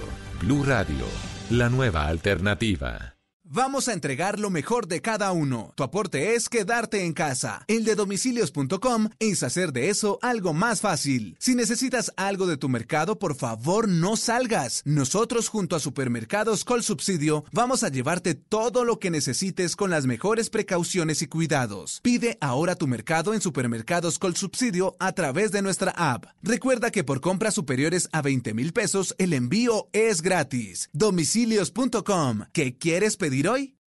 Con Todo, envía o recibe tus giros a domicilio en Bogotá y Suacha. Sí, a domicilio sin salir de casa. Llama ya al 378-8880, opción 4. 378-8880, opción 4. Consulta términos y condiciones en pagatodo.com.co. Aliado su red vigilado y controlado Mintic. En medio del odio, descubrí que había dentro de mí un amor invencible. En medio de las lágrimas, descubrí que había dentro de mí una sonrisa invencible. En medio del caos, descubrí que había dentro de mí una calma invencible. Me di cuenta a pesar de todo eso. En medio del invierno, descubrí que había dentro de mí un verano invencible. Y eso me hace feliz. Porque esto dice que no importa lo duro que el mundo empuja contra mí, en mi interior hay algo más fuerte, algo mejor, empujando de vuelta. Albert Camus.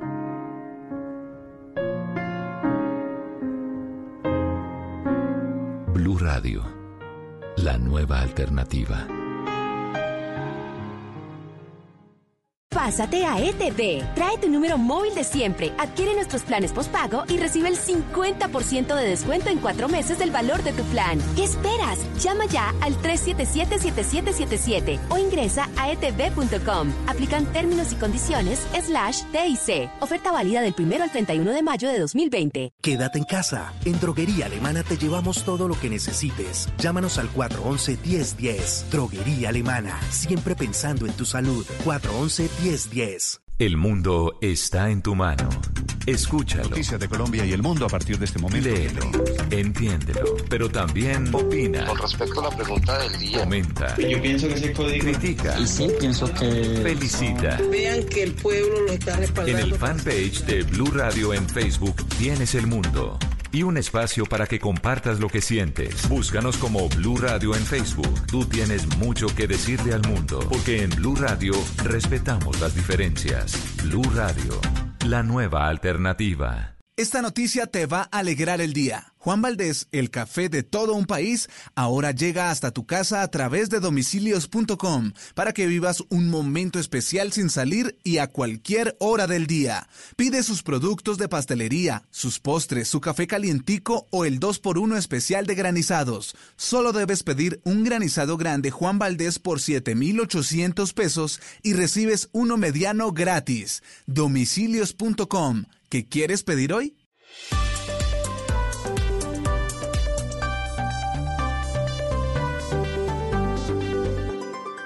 Estás escuchando Blue Radio y bluradio.com. Felipe, necesito un traductor para este tuit del senador Gustavo Petro. A ver. Petro escribe lo siguiente en Twitter. Comillas. Colombia necesita que las rutas de Avianca pasen a Satena y que el recurso que se piensa dedicar a Avianca se invierta en la red de ferrocarriles nacionales. La red de ferrocarriles y la energía zona solar generada desde las casas pueden ser los grandes reactivadores del empleo en el país. Sí, necesita un traductor. no, no, no, sí. Por, por partes. No, es Energía que- solar desde ver, las casas. Por partes. No, primero que Satena asuma que Avianca. Avianca, que las operaciones de, Ae- de Avianca las asuma Satena. Eso no, no es posible si no, aviones. si no, claro, si no le compran No, a Satena todos los aviones de Avianca. No, no sé si eso significaría que los aviones de Avianca, incluyendo las rutas de esos aviones, pasen a Satena. Ah, no sé. Sería que nacionalización, expropiación, no, ¿qué? no sé, esa es, esa es una posibilidad. Entonces, esa, no la, que esa Petro- parte no la, no la veo. La segunda, que es los que- recursos que se piensan dedicar a Avianca se inviertan en una red de ferrocarriles nacionales. O sea, Mm. para conectar, para conectar a Bogotá, Cartagena vía, no volar, no volar sino irnos en tren. Sino irnos en tren. Bueno. Y esa red de ferrocarriles, más la energía solar en las casas, pueden ser los grandes reactivadores de la emplea, del empleo. ¿Usted entiende esta, Aurelio? No, Néstor, yo no entiendo ni la primera, ni la segunda, ni la tercera. Porque lo, Alguien lo que me primero ayude a es esto. por favor, al senador Gustavo Es que porque no, no- no es importante que se sepa que las compañías aéreas no tienen aviones. La gran mayoría de las compañías aéreas en el mundo no son poseedoras de aviones. Son leasing, eso los ¿Qué es lo que hacen? sí. Claro, son los grupos financieros, los fondos de finanzas, los bancos, compran los aviones, digamos, a las compañías de aviación y las compañías los operan vía leasing, entre otras cosas porque los aviones son productos, digamos, de vida útil muy, muy corta. Un avión en 10 años está y si no es en menos, está desactualizado. Entonces, no es negocio para las compañías comprar y lo que se hace es ese alquiler financiero llamado leasing financiero, donde las compañías operan y real. Y fíjese usted que Carrasquilla ver, ahora nos Aurelio. insistió más de tres veces pero, en el tema del leasing. Entonces, ver. la primera es que, la primera es que coger aviones de Avianca suponiendo para Satena no es posible porque no hay aviones de Avianca. Para allá voy. Suponiendo que el gobierno le va a prestar a Bianca, voy a decir una cifra, 500 millones de dólares. Entonces la tesis de Petro es, no se lo den a Bianca, sino invirtamos 500 millones de dólares en una red férrea. ¿Usted cree que con, Bueno, pero milli- entonces con ya- 500 millones de dólares hacemos un tren de alta velocidad Bogotá-Barranquilla, por ejemplo? Sí, bueno, pero ya la de pasar aviones para el otro lado ya esa quedó descartada, ¿no? La de los ferrocarriles también. Yo no sé cuánto valdrá el kilómetro de ferrocarril, pero, pero uno puede pensar en que un kilómetro de ferrocarril hoy en el mundo puede estar valiendo, ¿qué? ¿5 millones de dólares? Pues a todo nivel, eh, con alta velocidad, etcétera. Puede incluso valer más, no, no tengo la cifra exacta. Pero si, si eso alcanza para 100 millones de... para 100, para 100 kilómetros. Sí, no, no sé, Por pero lo la, tanto- la, la interconexión, le estoy poniendo un ejemplo, Bogotá-Barranquilla, que esos son más o menos mil kilómetros, ¿cierto? Y, y Un después poquito más o toca menos, sí, señor. Bogotá-Barranquilla, Cartagena-San Andrés, eh, Cartagena-Barranquilla, Medellín, Montería, Cúcuta, Quibdó, Cali, Eje Cafetero. O sea, ¿usted cree que con lo que se puede destinar a salvar a Bianca, senador Pedro, realmente se puede hacer una línea ferra nacional? Pero- no, no, Pero- no sé, no y sé el- para dónde va Gustavo Petro con esta idea, a- Álvaro. es el problema de, de tratar de hacer política pública por Twitter. Pero obviamente ahí está usando dos temas eh, que son populares. Uno, mucha gente se opone a invertir en Avianca Sí, así y es. a pasarle esa plata a Satena, pues es popular, con el argumento de que eh, la una es extranjera y Satena es propia, es estatal, y si de lo que se trata es de asegurar la movilidad y las comunicaciones, eh, pues eso debe estar en manos de, del gobierno y no de un extranjero. Eh, obviamente eso vende. Y lo otro es la idea de que hay que aprovechar la pandemia para hacer cambios de fondo, especialmente en el tema de cambio climático. Sí, pero pues pero- eso se dice en Twitter fácil, pero volverlo realidad. Pero ¿cómo? A ver. Pero la energía solar en las Eh, es casas, así de esa difícil no la como- entendí. ¿Cómo, ¿Cómo se genera empleo con energía solar en las casas, Álvaro? ¿Usted tiene una idea? No, lo que dice es que hay que cambiar el modelo que está afectando el cambio climático. Entonces, eh, los aviones son de los que más contaminan. Eh, hay pero- que pasar ese transporte a, Es que a trenes. Pero, y hay Néstor, que poner es que que- energía No, no, en las pero- casas, Pero él no habla de energía eso. solar Es lo- para ahorrar. Es lo que dice la Pero- red de ferrocarriles y la energía solar generada desde las casas puede Sí, ser, es pueden que acuérdese ser los que en la campaña- reactivadores del empleo en el país. Sí, es que recuerda que en la campaña presidencial Petro decía que si usted le ponía solar, energía solar, por ejemplo, a un comprador, a un productor de café, él con esa energía solar puede tener un internet que lo comunique directamente con un comprador y entonces ese vendedor de café lo entrega directamente al comprador en Europa o en los Estados Unidos. Y bueno, eso es más o menos como un poco lo que la- el constructo que él ha hecho Sí, un poquito de, de echar globos, No, sí, más o es- menos. Un ejercicio y- de- Me para cierro. darle sentido a lo que no tiene sentido. Voy, voy a cerrar el paréntesis. Esto, sí, es un ejercicio de exégesis sí, alrededor, Tratando de, alrededor de Gustavo Pérez. Son las eh, nueve de la Néstor, mañana. no, 30 es minutos. una- Señor. Es, es la visión económica de, de Gustavo Petro. Primero, una expropiación de, la, de los activos de Avianca para estatizarlos y, y, entregárselos a Satena, que es, es lo que él siempre ha propuesto, una, un- un- unas políticas de expropiación de la, de la empresa privada. Y segundo, parece que no hubiera revisado un mapa de Colombia para entender que las vías férreas no son el mecanismo de conexión entre, entre los grandes centros urbanos y los grandes centros de comercio del país. Es decir, eh, es muy distinto hacer una vía férrea de alta velocidad en un lugar plano o en, o en- o en países europeos que hacerlo en Colombia, donde tenemos una geografía muy particular, en donde esa no es la alternativa de comunicación entre ciudades. Daniel, a propósito, le pregunto a Enrique Rodríguez, que es el corresponsal de Blue Radio en Madrid. Enrique, ¿tienen ustedes una idea cuánto vale hacer un kilómetro de vía ferroviaria en un tren de alta velocidad, por ejemplo, hoy en Europa?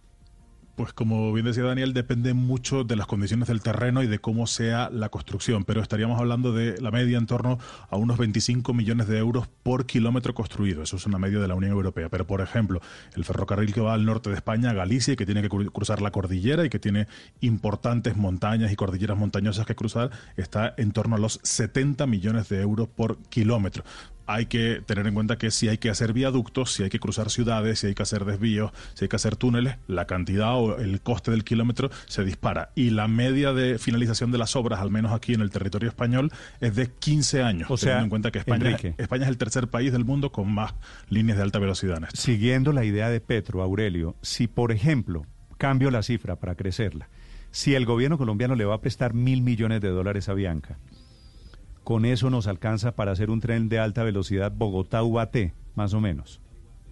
¿No? Que ahí... Pero no creo, porque sí, porque, porque yo me quedé corto. Yo no tengo ni idea de trenes, dije 5 millones de no, kilómetros. 20, póngale, millones de dólares. Que es 20, de aquí a UAT es planito. Por eso, Perfecto, son con 50 mil millones de dólares hacemos el tren de alta velocidad Bogotá-UAT, una machera de ideas. Son, son, son 50 kilómetros, son 50 kilómetros. yo creo que hay más kilómetros de aquí a. Pero bueno, digamos que aprovechando que ya existe la brecha, que ya existe la ruta, pues le alcanza hasta Ubaté y usted puede ir a comprar allá sus quesos, allá en Ubaté, que es buen, buen centro de quesos, ¿no? Y lácteo, capital láctea de Colombia. Es buena. Pero Néstor, es que cuando uno está sentado en Varadero, sin hacer nada, pues se le pueden ocurrir ese tipo de cosas y se le vuelven a uno a surtir todas las charlatanerías y todos los globos y, y todas las las teorías esotéricas. De aquí a Ubate hay 80 kilómetros, Aurelio, 80 kilómetros. Por eso que, no, ah, no, alcanza, no Para llegar, Tal vez es la idea, lo, estoy, lo estoy pensando mejor, Aurelio, tal vez es la idea que tiene el senador Petro para conectar con Zipaquirá, que ahí sí cuadra la cifra. Con Zipaquirá. Sí, sí, eso le puede. Entonces puede ser. Le, le, queda bien. Acuérdese de los vínculos de Petro con Zipaquirá. 9 de la mañana, 33 minutos. Mucha atención. Esta mañana Universidades privadas de Colombia, 15, advierten que la deserción en la educación superior el semestre entrante podría llegar hasta el 50%. El abandono de muchachos que va a salir de la universidad por cuenta del coronavirus en segundos aquí en Mañanas Blue. Estás escuchando Blue Radio. Si quiere tener bajo control todo lo que pasa con su dinero, tranquilo, hágalo desde casa con el app de Vivienda Móvil puede consultar el estado de sus productos, ver sus movimientos y descargar sus extractos a cero costo. Este es el valor de estar en casa. Para más información, búsquenos en nuestro canal de YouTube. Da Vivienda. Vigilado Superintendencia Financiera de Colombia. Mamá, me encanta verte en casa. Estos días descubrí que además de ser mamá, eres profesora, gimnasta y amiga de todos los de tu trabajo. Qué bueno que los días para jugar contigo se alarguen. Así te veo más tiempo en casa. Feliz día, Ma. Caracol Televisión. Tú nos ves, Caracol TV. Esta es Blue Radio, la nueva alternativa. Atención, el gobierno británico acaba de autorizar la reapertura de la Premier League. Volverá el fútbol inglés desde el primero de junio, es decir, dentro de tres semanas. Silvia Carrasco, desde Londres. Sí, Néstor, es la, luz verde que está dando el gobierno de Boris Johnson a la Premier League. Tienen que decidir algunas cosas todavía. No saben exactamente si va a empezar el 8 o el 12 de junio como fechas más posibles, pero eh, todavía tienen que decidir bastantes cosas. El, el, campeonato está paralizado desde mediados de marzo y ellos tienen que terminar por motivos, por los contratos que tienen con las cadenas de televisión, tienen que terminar la liga. Entonces, por ejemplo, bueno, el gobierno les dijo que les daba la luz verde, pero sin público. Y entonces ellos tienen que decidir cómo lo van a jugar. Por ejemplo, se están planteando jugarlo en, eh, en campos neutrales, en 8 o 10, no usar los 20 estadios que tiene la Premier, pensando que con eso podrían minimizar la propagación de los contagios. Eso se ve factible, pero hay otras cosas que quieren proponer que se ven menos factibles. Por ejemplo, quieren prohibir las celebraciones cuando alguno de los jugadores hace un gol, o prohibir que los jugadores eh, tiren escupitajos, o prohibir que intercambien las camisetas.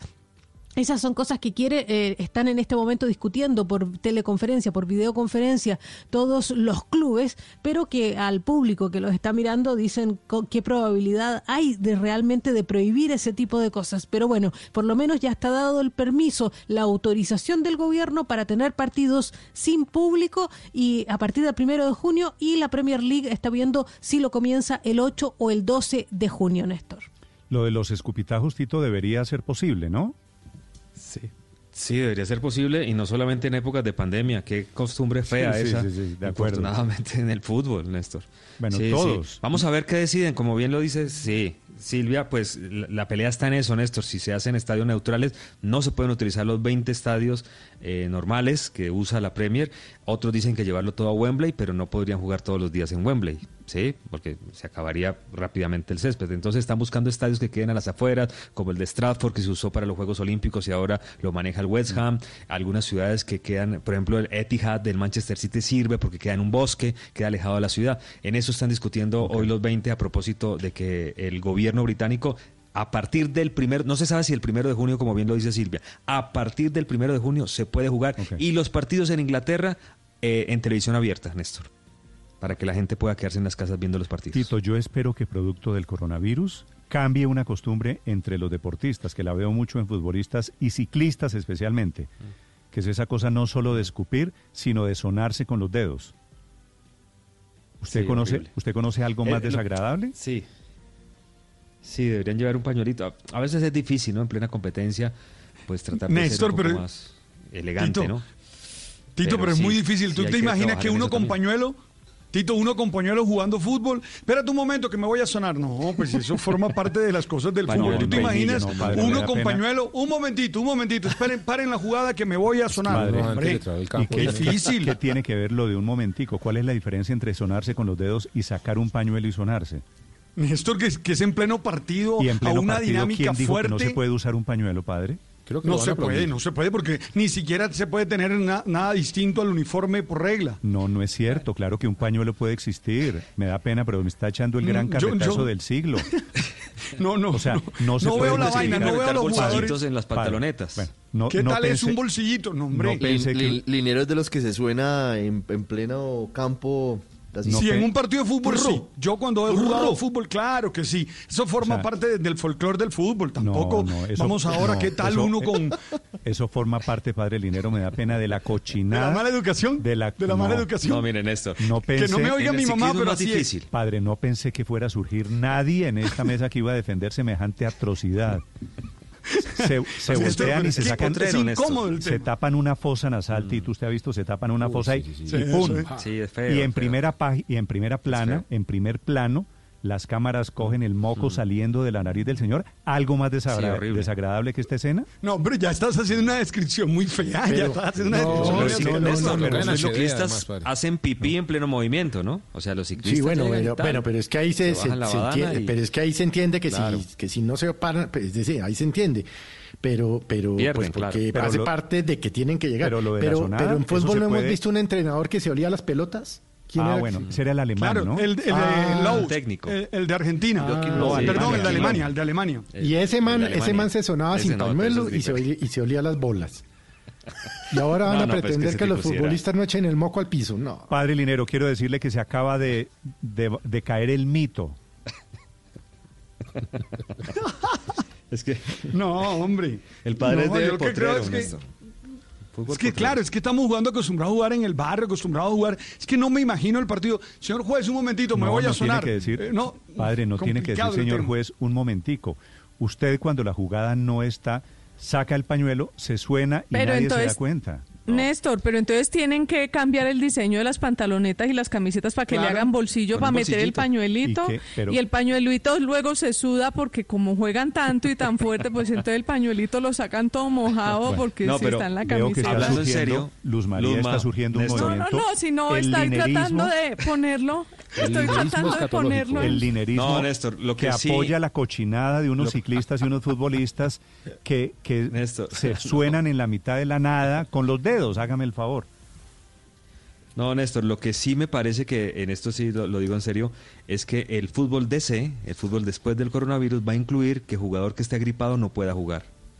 Eso me parece que va a empezar Pero a- eso sabes que no es gripa, sabes que no es gripa. Sí, pero es Hay que unas los- condiciones del sistema respiratorio de algunas no, personas que hacen que acumulen eh, cuando Hombre, hacen usted- ejercicio, no, usted no suda y necesariamente tiene gripa. y tiene pues le salen me, da pena decirlo me pero le preocupa- salen mocos o que le pero para Me preocupa eso porque lo próximo será jugar hace- en frac. Padre, no, esto se lo inventó la Lo humanidad. próximo va a ser jugar en frac. Discúlpenme, pero no, hombre, el, el fútbol es eso, eso forma parte del folclore. Evidente que es mala educación, evidente que no se ve bien. Yo lo entiendo, Néstor, ahí lo entiendo. Y cuando tú hiciste la, des- la descripción me sentí um, guácatela. Pero yo creo que eso forma parte. O sea, si no vamos a tener que jugar en frac con corbata, con corbatín, no, No, tampoco. padre, es que yo sé, yo sé. No está exagerado. Sí, sí.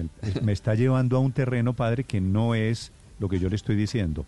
Se puede jugar fútbol, claro que el cuerpo suda, bota fluidos, pero tratar con cierta decencia los fluidos que emanan del cuerpo, padre. Le pido el favor, Tito, que Y- y entienda que, que, que lo que me No, da asco es ver a los ciclistas que Sí, se ponen entiendo. el dedito en la fosa derecha y Miren. después pángale. Y fuácatela. El, el moco en Y primer más. plano, no puede ser. Es decir, la, la civilización ha avanzado en algo para que sigamos viendo a los señores sonarse con los dedos de la mano a estas alturas en siglo XXI. Pero bueno, esa es una, una disquisición mía, padre Linero. No me- o se prohíben los primeros planos. Eso también puede ser. Sí. Lo que sí. pasa es que hoy- Pero es que no, los señores parece que tienen cierta más que fascinación. nunca. Apenas ven la cámara que los está enfocando, sin ningún asco. ¿Usted ha visto Sí. esos? O sea, no conozco tipos más cochinos, padre, que estos deportistas de los que estamos hablando. Sí, no, no yo, yo entiendo que no, que es No, mala educación, todos, yo eso Néstor, lo no entiendo. todos. Pero forma parte, estoy estoy pensando, tú sabes, que pasa es que- mm, Tito, que el otro día hicieron una medida y Messi es de los jugadores que más se escupen en el campo. Pues producto del Lo que pasa coronavirus es que eso se volvió cambiar. costumbre. Claro, se volvió costumbre de estar escupiendo. Yo no sé si eso es fisiológicamente necesario o es por, no sé, no entiendo, pero sí se debería trabajar, quitar esa costumbre de estar escupiendo permanentemente. Y es ah, muy padre, de aquí, futbolista. aquí me hace un uno oyente, cuando entra, me hace un oyente Sí. una ¿Qué pregunta, una pregunta interesante. ¿Por qué en los deportes que son a puerta cerrada, en básquetbol o en tenis, usted ha visto alguna vez a, No, no. a Roger. Federer, que es No, su ídolo? Nadal sacándose el pantalón nada más. No, no, no, Sí, pero nada Roger. pero- sí, pero ese man porque tiene es jasa. Eso es de mal gusto, lo de, lo de Él porque Nadal. tiene jasa jasa. Sí, tiene carranchín. tiene dilindrines. Padre, pero usted, usted se imagina a Roger, ídolos, a no. Roger Federer en un partido, No, no. 20 mil personas Nunca. viéndolo en un coliseo cerrado y haciendo esto, no. Usted se imagina un jugador de básquetbol a Kobe Bryant en un, en un estadio, en el Staples No. Center de Los Ángeles, Claro que no. haciendo eso. Pero es que el, el fútbol es otra cosa, es un lo- espacio porque son- abierto. no, porque son Yo particularmente tengo que decir- gamines. Tengo que decir que yo he, tratado de ser lo más educado posible y que si mi mamá me ve haciendo una cosa esa, todavía hoy podría ser el mueco linero. Pero cuando estoy jugando fútbol, cuando estoy jugando fútbol, que he jugado mucho y que me ha gustado siempre jugarlo, alguna vez lo he hecho. Tengo que confesarlo y lo entendería, lo entendería realmente. Se me está cayendo Ahora, un mito. si uno se tiene un percance se de están derritiendo los pies al mito. Un ataque de flema, Néstor. Uno podría usar por dentro de la, de la, de la camiseta, sonarse No, por hombre, dentro. no, esto es- Pero Hombre, general- a estas peor, oye, eso es- es cochino. No, Sí, porque sí. es, eso se es de acabó, uno. No, no- se acabó el intercambio de camisetas, Tito. En el fútbol, Sí, después de la pandemia, también. ¿Sabe, Tito, que todo es que va a cambiar mucho. Estas son buenas Mucho, lecciones mucho, para después, mucho. ahora que están pensando en reabrir deportes, ¿cómo van a cambiar los deportes por cuenta del coronavirus? De acuerdo, Ricardo. Claro, Néstor. No y más, hablaban nunca de los más un intercambio de planos. Ahora, camisetas. Claro, ustedes hablando de los primeros planos, ahora mucho más van a haber primeros planos, porque la televisión se toma completamente. Si ya era un show televisivo, imagínense ahora con puerta cerrada. Van a tratar de meter eh, incluso audios, se va a tratar de poner micrófonos, se autorizan micrófonos para entretener a la gente con lo que dicen los jugadores. Y los primeros planos van a ser Bueno. lo principal dentro de una transmisión. Bueno, Tito, eso era a propósito de que la Premier League reinicia el próximo mes de junio con esta petición de no más escupitajos. Son las 9 de la mañana, 45 minutos. Mucha atención. Arabia Saudí anuncia esta mañana un recorte en la producción del petróleo para intentar mantener los precios internacionales. Enrique Rodríguez, en Madrid.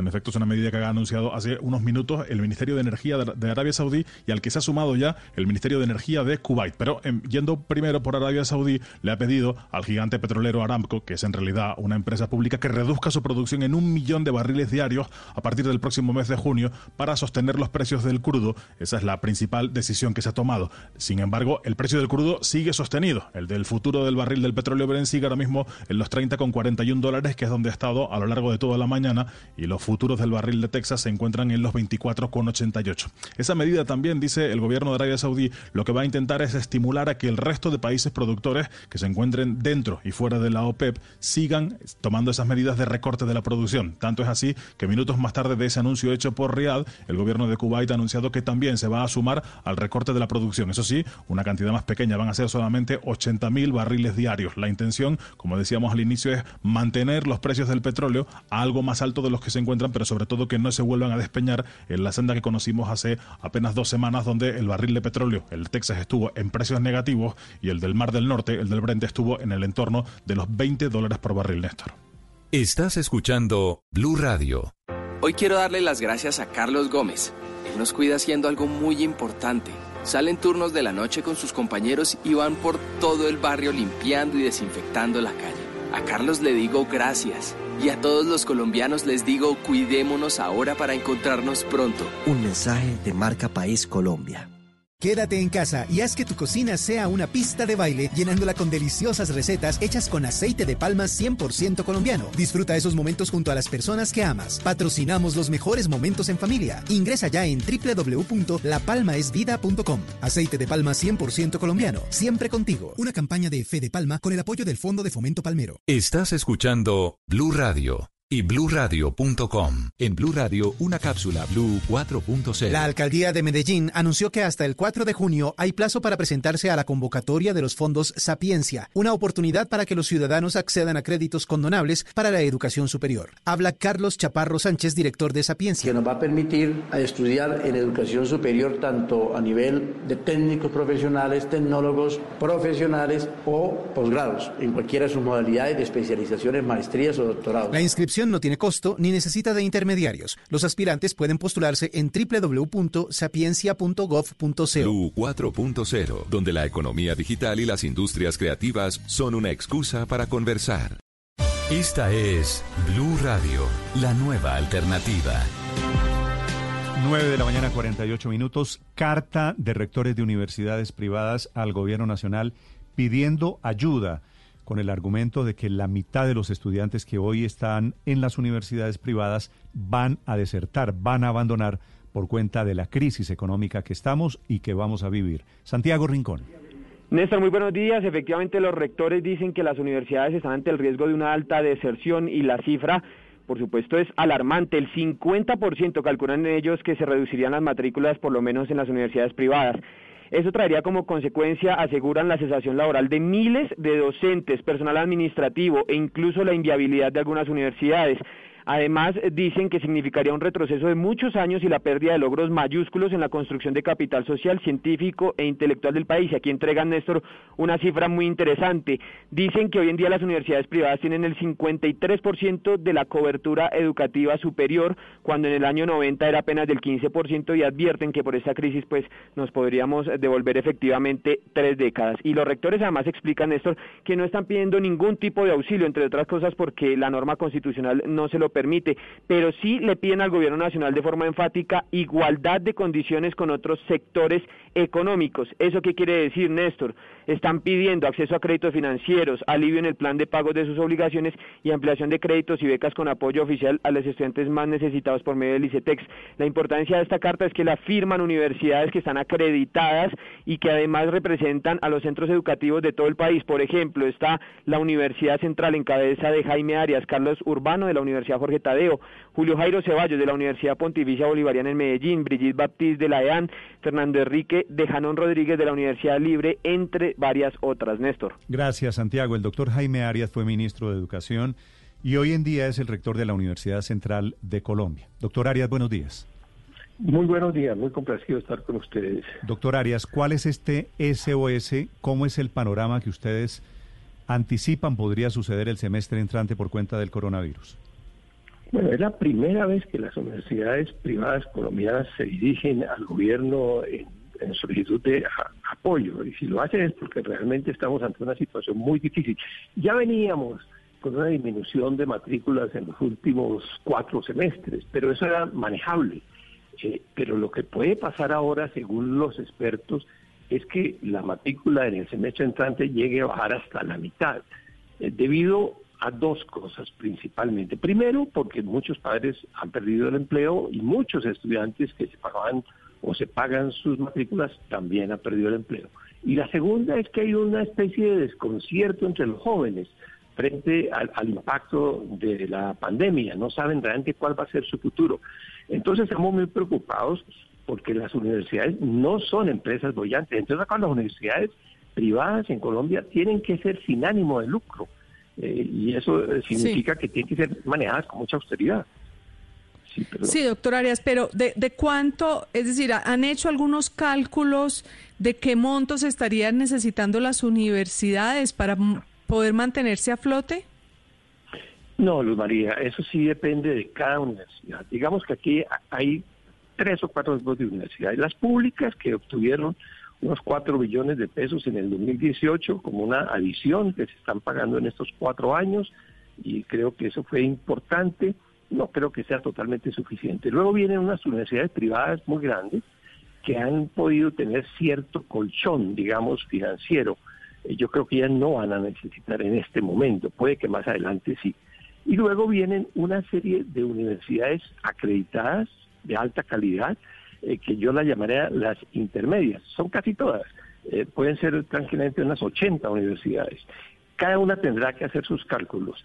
Pero yo diría que se trata de créditos. Nosotros no estamos solicitando auxilios, dineros, porque no se puede, son entidades privadas, el Estado no puede hacerlo.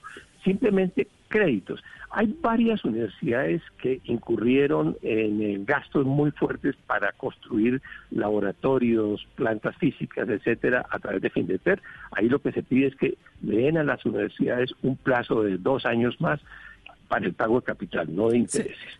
Por otro lado, se está pidiendo, así como se, hace con el sector productivo, que se abra una línea de crédito en fin de ter para capitalizar las universidades. ¿Y para qué capitalizarlas? Simplemente para poder pagar los profesores en el semestre entrante, porque las universidades no tienen excedentes, o si los tienen son mínimos y se van a agotar en este próximo semestre. Doctor Arias, en la comunicación que ustedes hacen también plantean el tema de que muchos estudiantes, cientos de estudiantes mencionan ustedes, podrían aplazar eh, el próximo semestre, que se saldrían de la, de la universidad por lo menos temporalmente. ¿Saben ya, tienen ustedes ya noticias, algún cálculo inicial de cuántos estudiantes estarían dejando de ir a la universidad el semestre entrante? A ver, la, deserción en Colombia es muy alta, es casi el 40%, altísima. Eh, nosotros creemos que se puede aumentar. El cuánto lo vamos a ver en estos días. En dos semanas ya sabemos quiénes deciden aplazar, digamos, un semestre. Creo que el problema grueso mm. va a ocurrir en el segundo semestre de este año y algo en el primer semestre del mm. año entrante. La cifra no la tenemos hasta que se presenten las matrículas y cada universidad diga aquí desertó tal número de estudiantes. Pero los expertos dicen que puede ser alto el número de deserciones, eh, perdón, sí, el número de deserciones. Eh, no sabemos si son estudiantes de segundo, tercero, cuarto semestre, eso todavía no conocemos los datos. Por eso nosotros no estamos hablando sobre datos concretos, cada universidad tendrá que decir qué crédito necesita, pero en este momento no podemos dar datos este, concretos. Sí, doctor Arias, y ante ese panorama qué planteamiento están haciendo las universidades, cómo se están preparando, de qué manera están pensando en reducir los costos de la matrícula o de tener diferentes plataformas para la educación. Es una pregunta interesante porque las universidades ahora están gastando más que antes. Eh, claro, hay austeridad en casi todas las universidades. Se están evitando gastos que no sean absolutamente esenciales. Pero, por ejemplo, en este semestre las universidades tuvieron que acudir a las plataformas digitales para dar educación remota o a distancia, porque no es educación virtual lo que se está dando. Esas plataformas son de, un alto costo. Los profesores continúan, la planta de profesores en todas las universidades es la misma del semestre anterior, o sea que ahí no ha habido ahorro ni disminución. En general los gastos de las universidades siguen igual porque las plantas están ahí cerradas las plantas físicas, pero sigue. O sea que curiosamente ahora hemos incurrido en mayores inversiones y mayores gastos. Los estudiantes, yo digo con mucha razón, están angustiados y le han pedido a las universidades que a pesar de esta situación tan grave, bajen el costo de las matrículas. Y entonces hay diferentes opciones. En el caso nuestro, por ejemplo, hemos eh, propuesto bajar un 10% la matrícula, lo que nos puede significar cerca de 5 mil millones de pesos más en el déficit, y dar una serie de alivios económicos a los estudiantes, plazos, etcétera. Eh, cada universidad tiene su propio esquema, aquí no y con 10%, señor, con 10% bajando el precio de 10% de la matrícula, ¿pueden sobrevivir, eh, doctora Arias? Muy difícil, Néstor. Es, es decir, para bajar el 10% hay que hacer un esfuerzo enorme. Eso es aumentar el déficit, digámoslo claramente. Esa plata no hay, no la hay. Pero cada universidad tendrá que tratar de atraer a, estudiantes nuevos y a los antiguos y, en este momento hay una cantidad de ofertas de las universidades, pero yo creo que eso es insostenible. Eh, me parece que esa competencia es leal, perfectamente leal, cada uno puede bajarlos, pero va a ser muy difícil sostenerla porque todas las universidades, inclusive las más grandes, van a tener seguramente un bajón muy fuerte en el próximo semestre. Señor rector, un señor rector Arias, una última pregunta la percepción que tienen los estudiantes, por lo menos lo que uno ve en las redes, es que la calidad de las clases no son las mismas y por eso se han generado algunas tendencias de no voy a pagar lo mismo por una clase digital, comillas, que una clase presencial. ¿Se ha hecho alguna evaluación de lo que se está trabajando en temas digitales? Sí, para el dinero. Es cierto lo que usted dice, los estudiantes perciben esta educación remota como de menor calidad, pero creen equivocadamente que es más barata si fuera educación virtual, con toda la tecnología y pedagogía de la educación virtual, sería todavía mucho más costosa. Entonces, eh, ellos dicen, ¿por qué vamos a pagar nosotros el mismo precio por una educación que es de menor calidad? Yo creo que la educación sí ha perdido un poco de su calidad. En muchas universidades no estaban haciendo este tipo de educación, tuvieron que lanzarse en este semestre en una en un esfuerzo enorme de las universidades, de los profesores y de los estudiantes. A los estudiantes en general no les gusta la educación a distancia ni la educación virtual, pero tenemos que aceptar que no hay alternativa. Lo otro era perder el semestre completamente, un semestre que además ya lo habían pagado los estudiantes. Entonces sí reconozco que no es igual la educación que se puede dar eh, a través de estos medios remotos que la educación presencial. Ahora, al regresar en junio, cuando el gobierno lo determine, vamos a continuar durante un tiempo con, ya con una mixtura de educación presencial y educación remota. Mm, bueno, ese será el reto y estas son las alertas, las luces amarillas que se prenden hoy con esta carta de rectores de las universidades, hablando de una deserción gigantesca que podría ser de hasta 50%. Doctor Arias, gracias. Gracias, Néstor. Feliz un Feliz día, señor Jaime Arias, rector de la Universidad Central.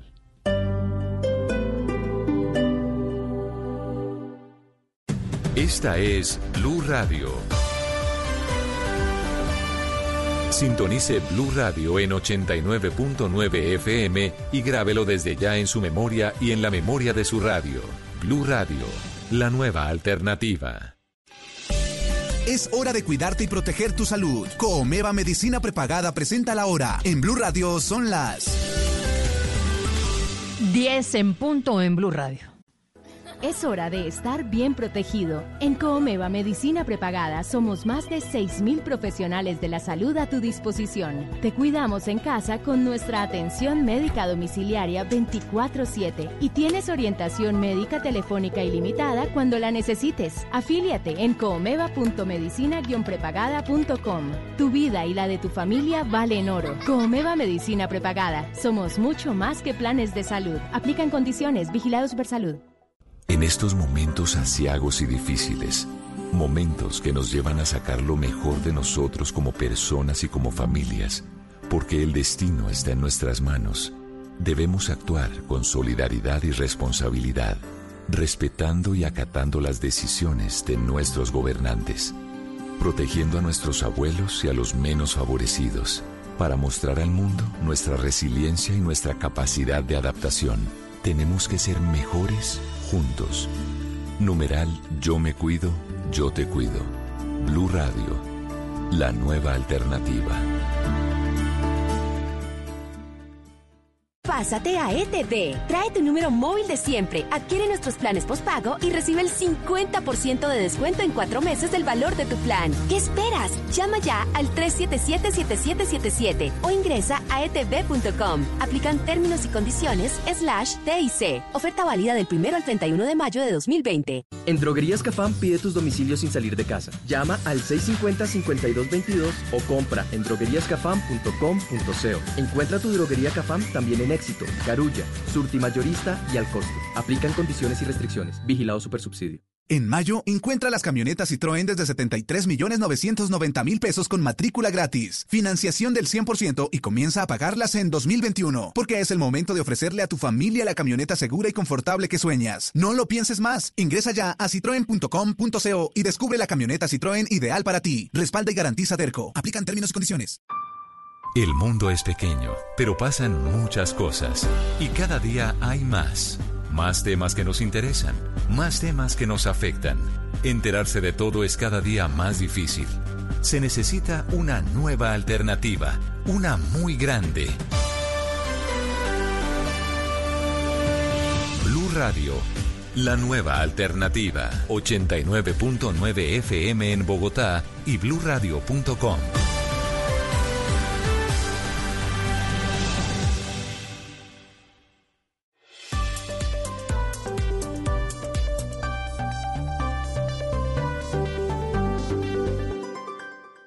Lo que se ha inventado Mira lo que encontré. y lo que está por inventarse.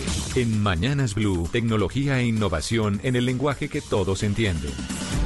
10 de la mañana, dos minutos, tecnología, José Carlos. Néstor, dos noticias muy buenas para el mundo de las comunicaciones en este momento en Colombia. El primero se está inaugurando el primer piloto de redes 5G en la Secretaría de Salud en Bogotá, con presencia de la ministra de las TIC, Karen Abudinen, y el presidente de Movistar, Fabián Hernández. Néstor, esta tecnología no solamente va a llevar un Internet muy rápido a todo el país, sino que se usa para conectar distintos dispositivos en el mundo a computadores o celulares. Se pueden conectar sistemas de tránsito, carros inteligentes, muchos sensores. De hecho, ese, ese piloto, Néstor, de 5G que están inaugurando, tiene conectada una cámara térmica que va a medir en tiempo real la temperatura corporal de los eh, funcionarios de la Secretaría de Salud que van a empezar a regresar al trabajo. ¿Esto es Claro y Movistar o solo Claro? Esto es solo Movistar, Néstor. Ah, solo Movistar. Solo Movistar con la eh, Alcaldía de Bogotá y el Ministerio de las TIC. Ahora, también hay una noticia relacionada con Claro, que es la segunda que le comento, y es que anunció que una vez recibieron este espectro de 2.500 MHz ahorita en la subasta pasada, ya implementaron las redes, ya la- las modernizaron y están anunciando que cerca de 1.900 puntos de red en todo el país aumentan su, velada- su velocidad hasta un 35% su velocidad de navegación en el celular, Néstor. Así que sabe usted que esto es muy importante porque el Internet móvil y en general el Internet y las comunicaciones han sido fundamentales para estos momentos en que necesitamos mantener activas a las empresas y productivos a los empleados. ¿Y estamos seguros, José Carlos, que ya podemos hablar de 5G en Colombia? Con este primer punto, ese primer piloto, sí señor, ya hay una, eh, un espectro funcional y ya hay una primera celda de 5G funcionando. Y se requieren los equipos nuevos para que puedan navegar a esa velocidad. Claro, efectivamente, Obviamente. solamente Ah, hay un no, equipo claro, que pues los- yo no. No hay, no, o sea, su celular no es que el que está usando hasta el día de hoy le vaya a funcionar más rápido o vaya a conectarse mejor. No, Necesita solamente hay un equipo en 5G. Colombia que funciona con red 5G, que es el, ¿Que es- que es el que tengo en la mano? Sí, señor, el Galaxy S20 Ultra, que tiene 5G. Pero, Pero muy yo, rápidamente soy, con este yo punto- soy Samsung también. ¿Mi Galaxy no, sirve? Todavía no, Néstor. Hay que hacer el upgrade. Pero eh, ya está disponible entonces con este piloto la primera Ah, no, pero- celda de red 5G en Colombia. Ah, pero nos ponen a cambiar celular, ¿en serio? Sí, señor. Como pasó con 4G, acuérdese usted. Cuando es como una autopista nueva necesita un carro nuevo. Exacto. Así Por eso, no, pero en una autopista no, nueva, yo iba en mi Renault 4 No, viejo. y pueden funcionar, pero no funcionan a la capacidad que funciona el Total 5G. de velocidad posible, no. No le puede poder- sacar el jugo como se podría sacar si tiene un celular de, ese- de esa gama. Bueno, a propósito de telefonía celular, esto es Internet de alta, altísima Sí, velocidad. señor. La idea es que la tecnología sirva para tener un control sobre el COVID-19, que es la manera de integrar las dos cosas, tecnología con un poquito de control social. En el acto, allí está la ministra de Comunicaciones, efectivamente se encuentra Rubén Ocampo. Hola Néstor, muy buenos días. Y como ustedes lo dicen, pues eh, la ministra Karen Audinen ha anunciado la llegada de la tecnología 5G al país. Ha dicho la ministra que